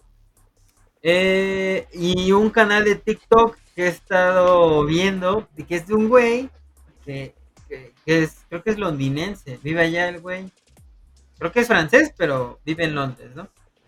Entonces, hay, yo no sabía, pero hay diferentes, hay este pianos en diferentes puntos de la ciudad. Entonces este cabrón llega a los pianos, se pone a tocar y de repente pasa alguien, una chica, por lo general son chicas, son chicas y son como cantantes de ópera y la madre y media o violinistas o tienen, tocan otro instrumento y se ponen a tocar en dueto o a cantar eh, o a- él, él toca el piano y ella canta y la o neta sea, ah, lo acompaña. Ajá, lo acompaña. La neta está, está muy chingón. O sea, es como para esos ratitos de los que estás así como que estresado y no ah, te quieres olvidar del mundo. Así, ah, sí, está la. ¿Y cómo se llama el canal? El canal se llama Aurelien.proizart con doble S. Ok. por eso lo anoté, porque si no se me va a olvidar. Allá en la Mauri mirando el TikTok. Sí, Ah. yo así de puta madre, ¿cómo se llama este cabrón? Y ya que vi el nombre dije, vale, madre, está bien largo. Pero sí, sí, sí lo anoté. Y la última es Euforia, que es una serie de del director Sam Levinson, que también es una sátira, pero es una sátira hacia hacia la adolescencia, ¿no? Y, Ah, y sí. esa adolescencia desenfrenada que viven algunos Donde sale la novia de, bueno, de, de- eh, la que es la novia en las películas de. Spider-Man de Tom Holland, ¿sí? Ajá, Zendaya se llama. Zendaya aparece. Pero muy creo, tengo entendido que esa es una serie como un poquito para adultos, ¿no? Es de más 18, ¿no? Eh, sí, ves, ves mucho, muchas chichis y, y de todo por todos lados. Sí, Está muy, es muy gráfica, güey, muy, muy gráfica. Es como Pero- Rebelde 2.0 para gente grande. Rebelde. No, porque reve- no, porque esta es meta, güey. Esta, esta juega con, con, con la atención del televidente. Por eso sea, es de Rebelde repente- 2.0 para grandes. ah, sí, porque tiene y chichis. Por eso. Ajá. La neta está chida, véanla. eh, ahorita va en su tercera temporada. Yo voy apenas terminando la primera. Ok. Pues eso es. Yo creo que son todas las recomendaciones por esta vez. ¿Ves? Qué bien porque tú hiciste tres recomendaciones. Hiciste la mía, la del foco y la tuya. Porque yo sí no tenía ninguna. Como me puse a ver las películas, no tuve tiempo como de ver otras cosas en estos días. Entonces, No, sí. Eh, eh, Pero bueno, esta la vi el fin de semana. Sí, el fin de semana. Pero chingón, chingón. todo, chingón. todo bien. Y Spider-Man, vayan a ver Spider-Man. Eso. Muy. Excelente. Para la próxima, ya les tengo una reseñita. Este. Pero que sea de verdad, Mauri. Y les tengo una, o sea, una ¿Tienes reseña por acá. borradores de reseñas? No, ¿Tienes ya sé, ya sé, güey. Miles de borradores de reseñas. No has publicado ninguna. La de Tetris, tú dijiste, voy a hacer esa reseña. Nadie la haga. Y ahí está. Ahí está sin publicarse. ¡Ah! Me duele. ¿Te duele? Sí, te duele porque no, no has publicado ninguna. No he publicado ninguna. Tengo como 14 borradores ahí. Y, Ya deja que se acumulen, deja que se acumulen veía. y verás. Ya sé. Pero es que no ha habido tiempo. Ah, pero para ver, para ver, para ver euforia si hay tiempo, ¿cierto? Pues es que tengo que tengo un compromiso también aquí con ustedes. Un compromiso editorial. No me tiras tranquilo. Tú dale. Sí, no, pero no, para la, esta semana, no, en esta semana no. El fin de semana. Ah, Es que el próximo martes vamos a tener una. Va a salir charlas con Back to Play y va a estar este. Vamos a hablar de ciberseguridad. ¿Sí te acuerdas? No. Eh, ¿Pero es la que va a dirigir el foquito? No. ¿Cuál es la que va no a dirigir el foquito? la de Rodo el Vikingo, pero Rodo el Vikingo ahorita anda enfocado en el. Ah. Está aplazada hasta nuevo aviso. Y Hasta la que- ciberseguridad, Corte. Saludos, Rodo. Y la de ciberse- ciberseguridad, esa ya, ya, ya se había, este, ¿cómo se llama? Ya estaba agendada desde mayo, principios de mayo. ok, excelente. Entonces, Pues para que participen. cuando Edna hizo, hizo la de, este, entrevistó a Dacia, Dacia nos, nos hizo el paro de, de, de ayudarnos a conseguir este chico. Ok, es experto en ciberseguridad. Entonces, vamos a hablar de ciberseguridad el próximo martes. Para que estén al pendientes. 13. Martes 13, para que estén al pendientes. Este, el. eh, pues las redes sociales del proyecto son arroba back to play MX en Twitter, Instagram, Facebook. Eh, estamos en TikTok, estamos en Pinterest también. Este podcast lo van a encontrar en audio en Amazon Music, Google Podcast, Apple Podcast y Y Spotify. Spotify. En audio, en video lo van a encontrar en Twitch y en YouTube. Suscríbanse al canal, porfa, denle like. ¿Y en Facebook no aparece este? Este, este. Y en Facebook también aparece, pero por menos tiempo. Entonces, eh, no se queda guardado, pues. En rato. Ah, ¿en serio? No, No, no, no, no se queda guardado. O sea, como que la misma página lo, lo, lo elimina. Ah, no sabía eso. Bueno, ok. Sí, eh, por ejemplo, te permite como por 30 días, más o menos. Ajá, o, o una semana creo que le están, o, o 15 días, una cosa así. No sé de qué dependa. Pero este, el chiste es que Muy los, los quita, ¿no? Los quita pinche Bueno, Facebook. ok. Pero listo, entonces en Twitch y en YouTube, si ahí los encuentran, Sí o sí. los encuentran. En todos lados, sí. Y, y el blog o la página web es www.backtoplay.mx. Ahí subimos noticias, reseñas, este, resúmenes también del Summer Game Fest que hay que, que hay que subir también, por cierto. De trabajo. No mames. Vida social, adiós. Adiós, vida social. Este, y nuestras redes sociales son, para el buen poquito es arroba foco valeverga en Instagram y en Twitter. Cabrón. Así Es es. arroba el foco Mentira no es. con cero. Ah, bueno, es que ese es otro tipo de. Eso, eso es como para Patreon. Este. Arroba Fideblaimit para el buen Fideblaimit en sus redes sociales. Y el Fidelibiris con doble R, muy importante, en YouTube y en TikTok. creo. No, Y- Fidelibiris en YouTube. En YouTube nada más. Y No Fideblaimit en todo lo demás. El de Fideblaimit, arroba Fideblaimit, Twitter, Instagram, creo que Facebook. OnlyFans, eh, no tiene- OnlyFans. OnlyFans también. Only Fidels, Only Fidels. Eh, no, ese no. OnlyFidel, eso, Fide fans, Fidefans. Fideflan. OnlyFide. ¿Te imaginas? Only Fide. Sí, suena hasta bueno. Suena chido. Pero no, no me voy a ilusionar con el dinero fácil. Sigue hablando. Ay, Ah. bueno. Eh, Sí. Y a mí lo van a encontrar como arroba el guion bajo mau93 en Twitter y el guion bajo mau guion bajo 04 en Instagram. ¿sí? Eh, ahí van a encontrar algunas cositas que voy a estar subiendo próximamente. porque Le ando entrando a eso de la, de la animación y del dibujo. Entonces, vamos a ver qué tal nos quedan las pinches animaciones. O sea, vamos- Quiero ver ese trabajo de Amaury. A ver si de verdad se leyó todo el libro de animación. Ay, ya sé. no, voy por la mitad, todavía no acabo.